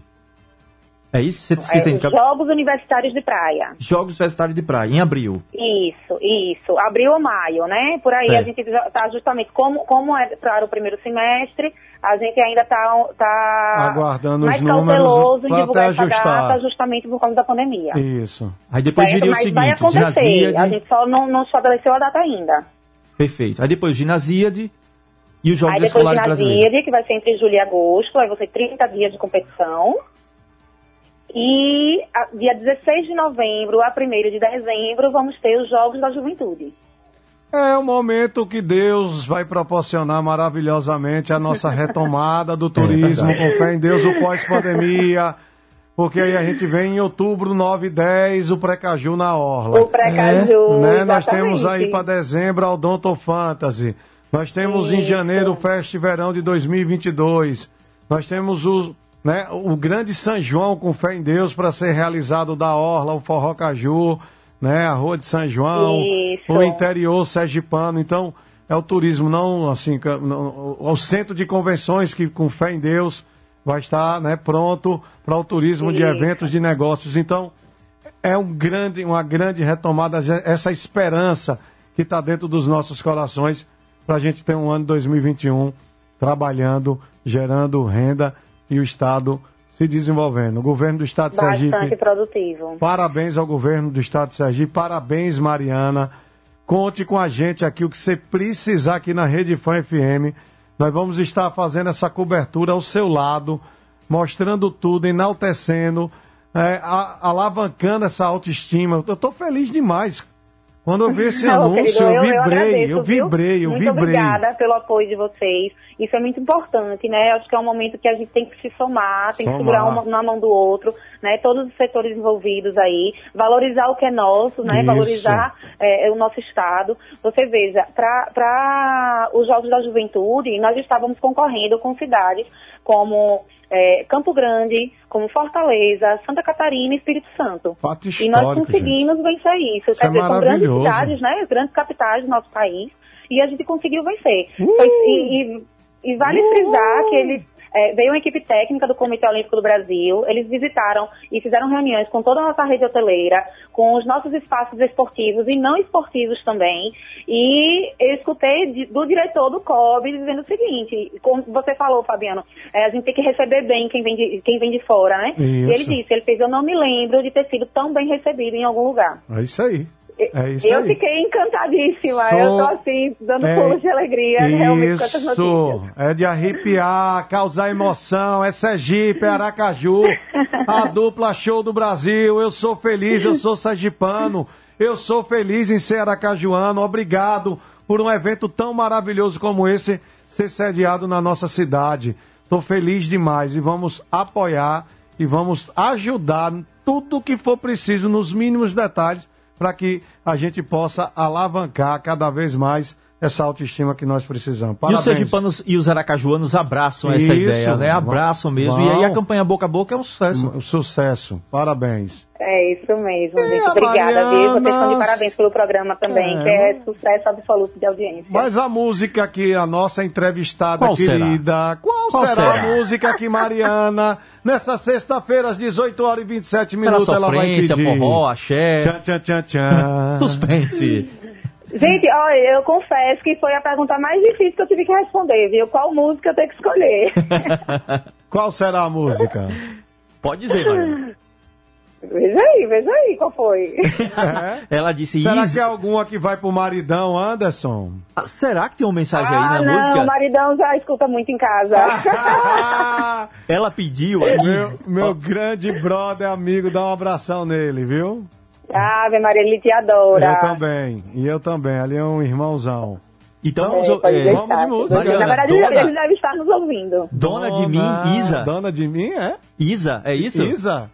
Isso, da Isa. Ah, Aê! Valeu, uma boa noite e um bom final de semana. Sucesso, Pra Mariana. vocês também, um abraço grande, gente. Obrigada.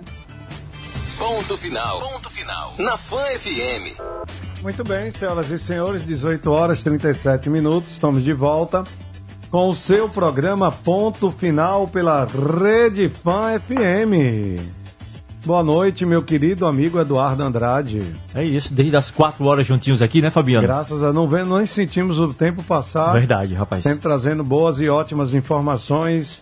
E agora sim, iremos falar sobre um assunto delicado e provavelmente você nem queria pensar sobre isso.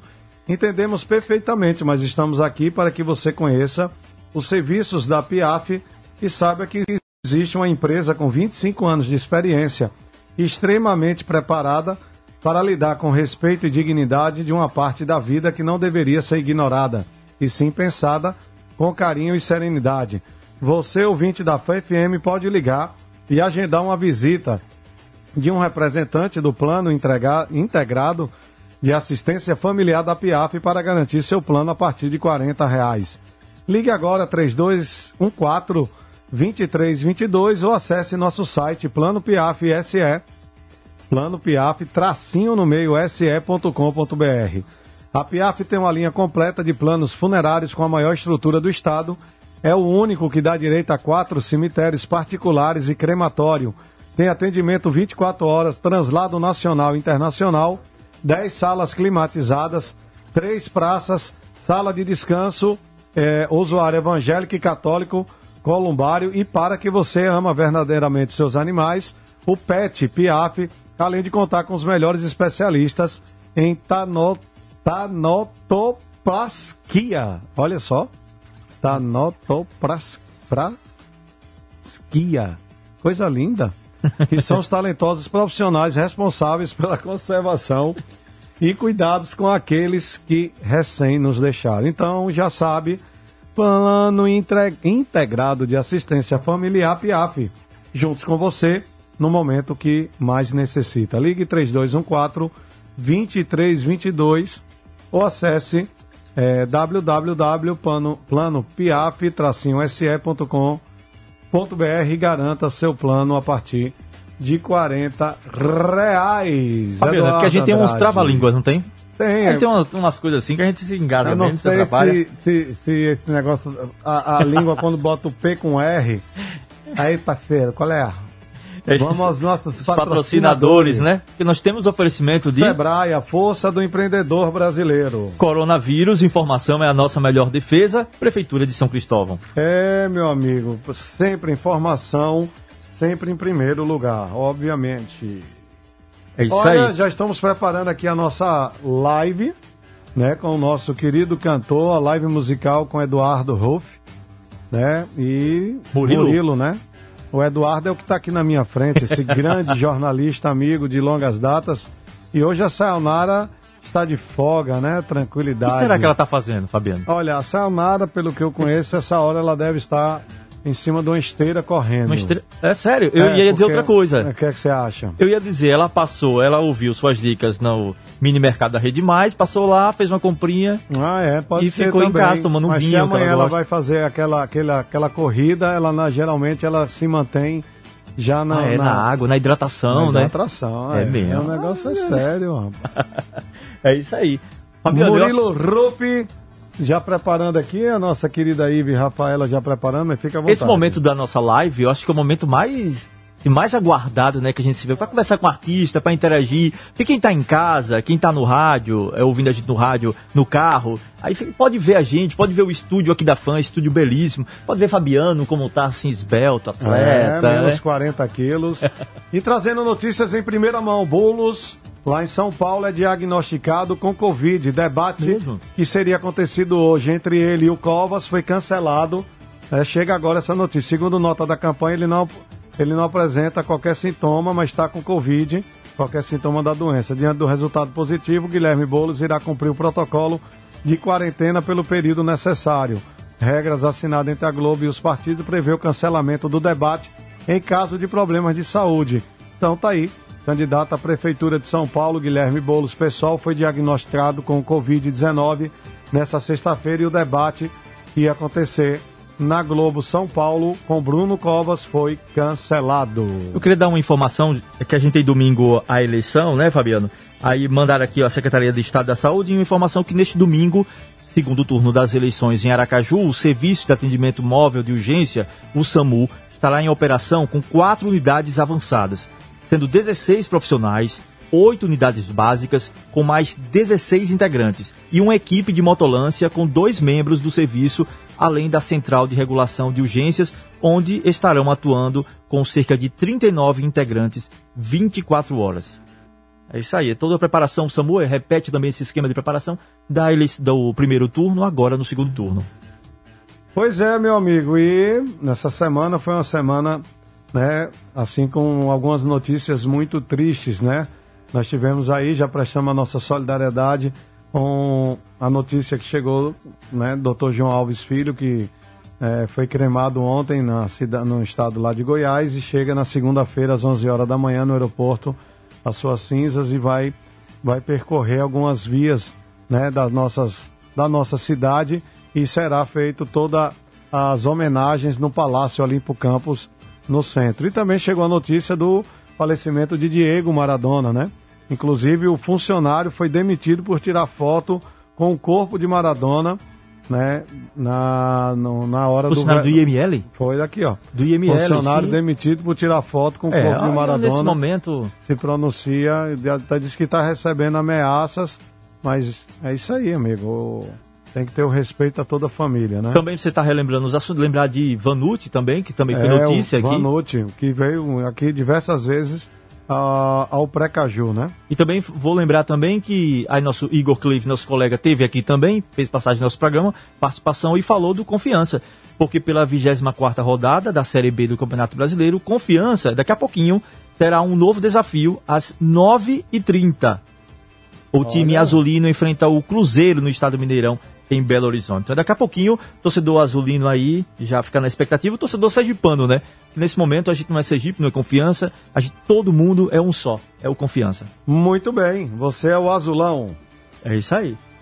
Olha aqui o nosso Murilo Rufi. Chegou a hora da nossa Já live, então? Chegou a hora da nossa live. Coisa boa, rapaz. Esse é um momento bom música demais. Música de qualidade, música para se apaixonar, música que entra no coração. É isso. Boa noite. Boa noite, galera. E aí, estão me ouvindo bem aí? Estou ouvindo sim, Murilo. Tudo certinho? Estávamos ansiosos pela sua chegada, sua participação aqui no programa, rapaz. Deixa eu mandar um beijo aí a todos os ouvintes da FAN FM. Obrigado aí, viu, é, pelo, pelo espaço. Muito feliz em estar aqui com vocês. Olha, o, o Murilo é um cantor e compositor goiano que tem apenas 25 anos de idade, mas já está voando demais. São mais de 183 milhões de visualizações no YouTube e 143 milhões de stream no Spotify. Amigo, eu sou, um, eu sou um apaixonado por Goiânia, viu? Quero já, já lhe dizer, essa cidade, a cidade Jardim, né? Eu tenho família que mora em Goiânia, participei muito em Goiânia do Carná Goiânia, oh? quando era realizado ali no autódromo, né? Aí de Goiás, aí de Goiânia, ali perto do Flamboyant. E você mora numa cidade fantástica de grandes talentos. Parabéns pelo seu sucesso e conta pra gente aí todas essas novidades. Poxa, cara, obrigado. Realmente Goiânia é uma cidade, cidade incrível, né? Eu nasci, cresci aqui em Goiânia. E por mais que meu pai é do sul, né? Meu pai é gaúcho, minha mãe é de uma cidade do interior aqui, mas eles foram se encontrar aqui em Goiânia, não sei que jeito. É. cara, Goiânia é uma cidade abençoada demais mesmo. E, cara, sobre o nosso projeto, muito feliz com, com, com a repercussão desse DVD novo, né? É, Desejando Eu, a música que, nossa música de trabalho que a gente gravou com o Henrique Juliano. Que tocou graças aqui, Deus, viu? Tá tocando bastante. Tá tocando bastante, graças a Deus. E assim, foi uma resposta que, que eu não esperava, até, até pelo fato desse, desse ano esquisito aí, né? Dessa, dessa pandemia, tudo, assim, tudo diferente do, do normal. Então, é, a resposta foi muito boa, graças a Deus. Murilo, fala um pouquinho pra gente, você falando aí dessa pandemia, vamos falar, pegar esse gancho aí. Muita gente precisou se reinventar, né? Muito artista, muito cantor. Como foi esse período de pandemia para você? Cara, para mim, você fala. No, depende pra... do aspecto, acho que no aspecto pessoal. Me fala nos dois. Sim, no aspecto pessoal eu cresci bastante, cara, porque a gente começa ter mais tempo de olhar para outras áreas da nossa vida que às vezes estavam sendo esquecidas, né, deixadas de lado e comecei a dar mais atenção a outras áreas da minha vida. Acho que isso foi positivo. Eu acho que assim, de, por, por, mais negativo que seja qualquer situação, dá para extrair alguma coisa boa sempre. Né? Então, é, pelo menos no meu crescimento pessoal foi, foi bom, foi bem bacana. É, tive a oportunidade de ficar mais com meu filho, acompanhar essa fase dele, né? Ele vai fazer um ano agora, então assim, é, querendo ou não, isso foi um ponto muito positivo para mim. Né? Profissionalmente, cara, tem nem o que dizer, né? A gente tá parado sem fazer show aí desde março, se eu não me engano. Acho que o último show que a gente fez foi em fevereiro. E, cara, se doido pra voltar, né? Em questão de composição, no início da pandemia eu até dei uma parada, desanimei, falei, ah, fiquei chateado demais com a situação, né? Sem show, o mercado parou de uma vez, os artistas não tinham perspectiva de gravar, falei, ah, também vou, vou dar um descanso pra cabeça, não vou ficar compondo não. Mas aí, de uns meses pra cá, eu já voltei a compor também, tô compondo bastante agora, voltei a compor. E é isso, estamos aí, aguardando ansiosamente essa vacina para voltar aos shows. Mori, é, que música você pode considerar assim que foi o pontapé inicial aí para sua carreira? Cara, com, a, como composição foi a Modão do Ida, né? Foi uma das uma composição, a primeira que rodou Brasil, Brasil afora aí, é Michel Teló com Maia Maraíza. E como, como cantor, cara, foi a Dois Enganados. Dois Enganados, do primeiro DVD. Ah, mostra, ah, eu tenho que pedir, né, Fabiano? Ah. Eu tenho que pedir. Mostra um pouquinho pra gente, então, das duas. Só o refrãozinho um pouquinho pra gente relembrar. Refrãozinho da modão do Ido. É, o refrãozinho. E quando vejo, já tô ouvindo os modão do Ido sofrido. Tô enchendo a comanda da mesa, por saudade que gera despesa e prejuízo.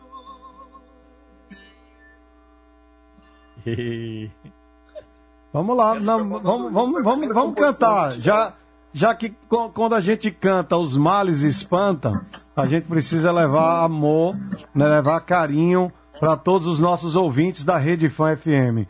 E você é muito bem-vindo aqui. Que isso, obrigado, cara, obrigado, obrigado. Fico muito feliz, viu? E, e, essa aqui também, cara, foi assim, como, como cantor, né? Foi a música do, do nosso. Foi a primeira música que a gente tá, trabalhou no primeiro DVD lá atrás, com participação da Marília. E abriu muitas portas também pra gente. Fizemos bastante show por causa dessa música. Refrãozinho mais ou menos assim, ó. E na hora da cama,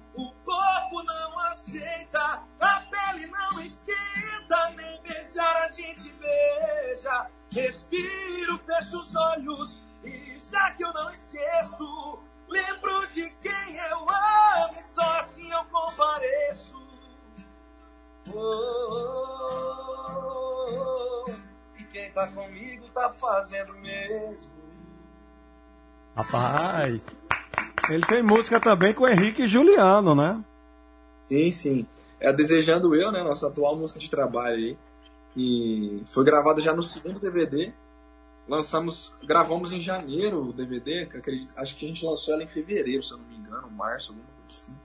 E a música já tá com uns quase 50 milhões de acessos no YouTube, eu acho. Foi, foi toda visualizada durante a pandemia. A música foi a nossa música que mais cresceu nesse período, né? Vamos mandar ela aqui, vamos, vamos fazer ela inteira então? Essa aqui é, e olha, só dizendo para você, viu, que tocou aqui agora há pouco no programa, tocou. A gente tocou Poxa, uma vez ou vai. duas? Bom, aqui durante o programa a gente tocou uma vez, não foi? Vai ficar tocando aqui na programação que ela é boa demais. Aí sim, rapaz. Pode tocar sem moderação aí. é, tá entre as dez mais pedidas, viu? Todo estado. Que bacana, cara. Fico feliz demais. Fico feliz demais. Um beijo a todos os ouvintes, toda a galera que liga pedindo aí. Muito obrigado, viu, gente? Mais ou menos assim, ó, desejando eu. Já que voltou com seu ex, poderia ao menos esconder suas brigas dos nossos amigos, pra não chegar nos meus ouvidos. Mas já que eu fiquei sabendo, tomara que você sofra, encontre ele com outra e que você se arrependa amargamente e que sinta muita, muita, muita saudade da gente. Não tô te desejando mal, você não percebeu que eu só tô te desejando, eu não tô te desejando mal. Você não percebeu que eu só tô te desejando, eu só tô te desejando, eu só tô te desejando. Yeah.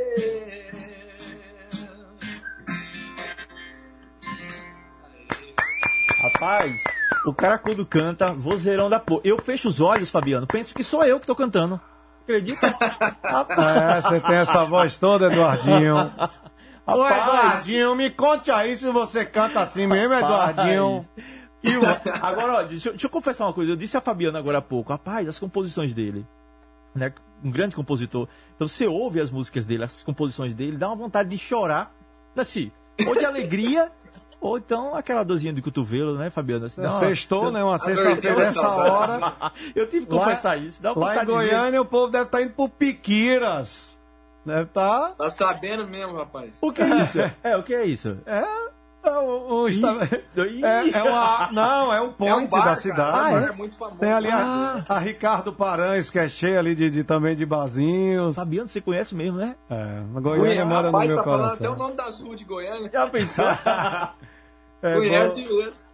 Bom demais. Agora, o homem é tão bom que emplacou logo duas músicas em duas novelas, uma atrás da outra, viu? Tem novela também? É.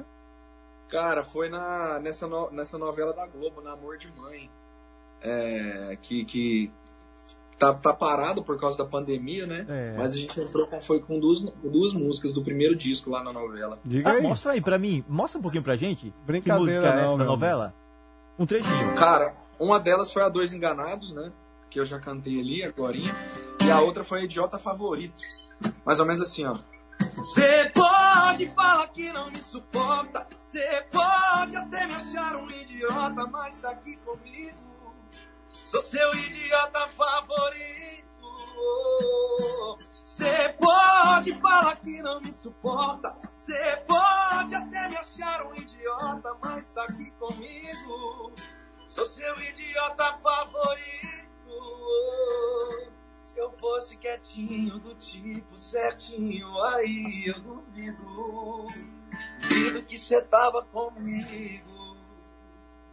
Agora tem composição também com Anitta, é isso? Se eu tiver errado, me corrija. Tem composição com Anitta também? Tem composição com a Anitta, tem com Gustavo Lima, Rapaz. Bruno Marrone, Marília, é, Nayara Azevedo, Maiara Maraíza, uma galera, Lucas Lu. E sabe o que, eu fiquei curioso, sabe, Fabiana? Assim, como é que começa, assim, pra um, um compositor? Co- começa compondo ou é primeiro você foi músico, Murilo? Assim, cantava e depois começou a compor? Como foi o processo? Cara, eu sempre, eu sempre gostei de cantar e sempre gostei de escrever também, né?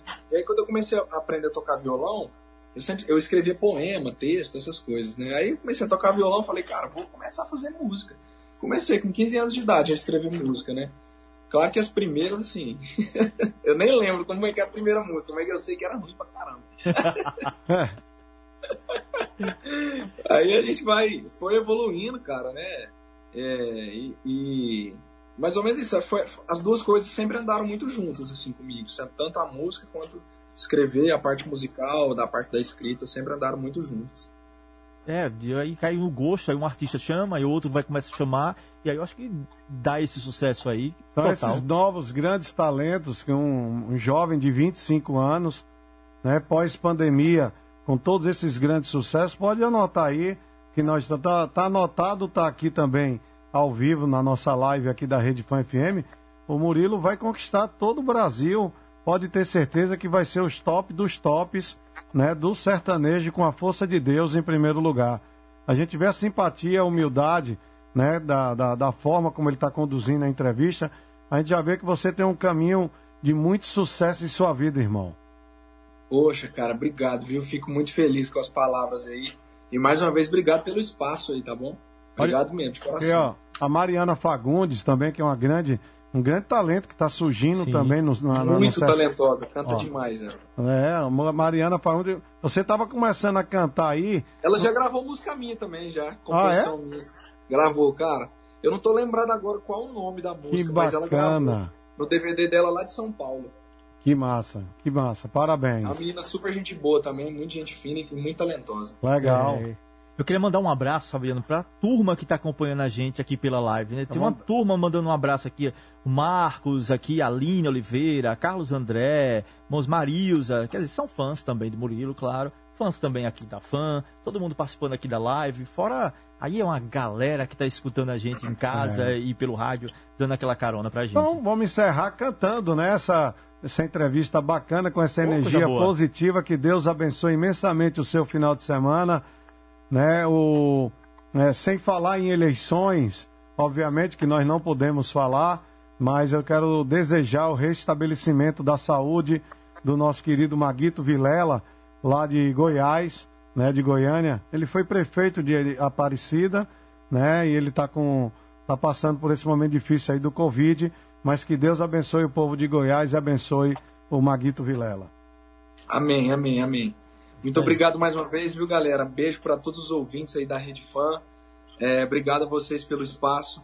Muito feliz em estar aqui, viu? E pode chamar que nós volta aí sempre. Ah, obrigado você, Murilo. Então vamos encerrar cantando. E ó, Encerrar- toca bastante desejando eu aí, viu? Aí, ó. Aí, Você- nós vamos trazer você aqui, em- aqui em Sergipe, aqui em Ó. Aracaju. Vamos levar você lá na praia da Atalaia, tá? Pra você comer um Rapaz. caranguejo Ih, na é bom, beira hein? da praia, Camarão. viu? Nossa. É bom quando os goianos chegam aqui que olha assim e faz. Ê, mazão! Ó, convidou tem que pagar, viu? Tá fechado. Olha, a música que a Mariana gravou foi Válvula de Escape. Válvula de escape, cara. ah, que Verdade, ó. massa. Que massa. aí. Parabéns aí. Você é nosso convidado. nem Eu, eu, não- eu, não tava, eu não tava me lembrando do nome da música. É. Ele lembrou, rapaz. ó, Descobriu aí. Válvula de Escape. E depois da pandemia, você vai vir fazer show aqui com a gente, com fé em Deus. Nós vamos sair pra comer um caranguejo. Eu, Vamos eu- sim, eu tá posso ir também de carona assim? você Eu vai, vou levar, até porque você disse que canta muito e a gente vai, vai ver se você canta mesmo. É isso aí. Vai fazer uma participação no show. Pronto, foi eu e Fechado. Ive. A Ive Rafaela disse que vai também. Fechou. Murilo, Tá canta certo. pra gente, pra gente encerrar essa sexta-feira com você. Nossa, muito obrigado pela participação aqui. A gente quer te Isso, ouvir. obrigado a vocês. Obrigado Deus a vocês. abençoe. Vamos encerrar com a Desejando Eu mais uma vez, né? Sim, sim. Vamos lá então. Já que voltou com seu ex, poderia ao menos esconder suas brigas dos nossos amigos, pra não chegar nos meus ouvidos. Mas já que eu fiquei sabendo, tomara que você sofra, encontre ele com outra e que você se arrependa amargamente e que sinta muita, muita, muita saudade da gente. Não tô te desejando mal, você não percebeu que eu só tô te desejando eu. Não tô te desejando mal, você não percebeu que eu só tô te desejando eu. Só tô te desejando eu. Só tô te desejando eu. Valeu, Rede Pai FM. Ah, Tamo junto. Deixa, deixa antes de encerrar eu fazer um pedido vontade. ele. Murilo, antes da gente sair, deixa eu fazer um pedido a você. Você Sim, deixa claro. uma mensagem aí pros seus fãs, para o pessoal que dá funk também. Deixa só uma mensagem, um recado, o que você quiser. A gente chama aqui no, final- com as entrevistas que a gente faz, né? Aqui, Suas Fabio, considerações finais. Galera, o recado que eu deixo pra vocês, eu acho que assim, vamos manter a fé, que logo, logo tudo isso vai passar, estaremos juntos novamente aí. E eu acho que do mesmo jeito que eu tô doido pra fazer um show, acho que a galera tá doida pra ir num show também, né? Demais. E logo, logo vai tudo voltar ao normal. Vamos ter fé em Deus aí, que tudo vai, vai se normalizar e se tranquilizar muito em breve. Quero deixar minhas redes sociais aqui também pra galera que tá ouvindo aí seguir. Lá no Instagram, arroba Murilo Ruff. Murilo com L, Ruff, H-U-F-F. Beleza? Segue lá e acompanha a gente. Em breve. Ah, detalhe.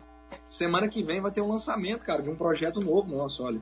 Tava até Ó. me esquecendo. Ó, não, É, fala. Quinta-feira quinta da semana que vem a gente vai lançar um projeto de regravação é, muito bacana, chamado Ao Vivão.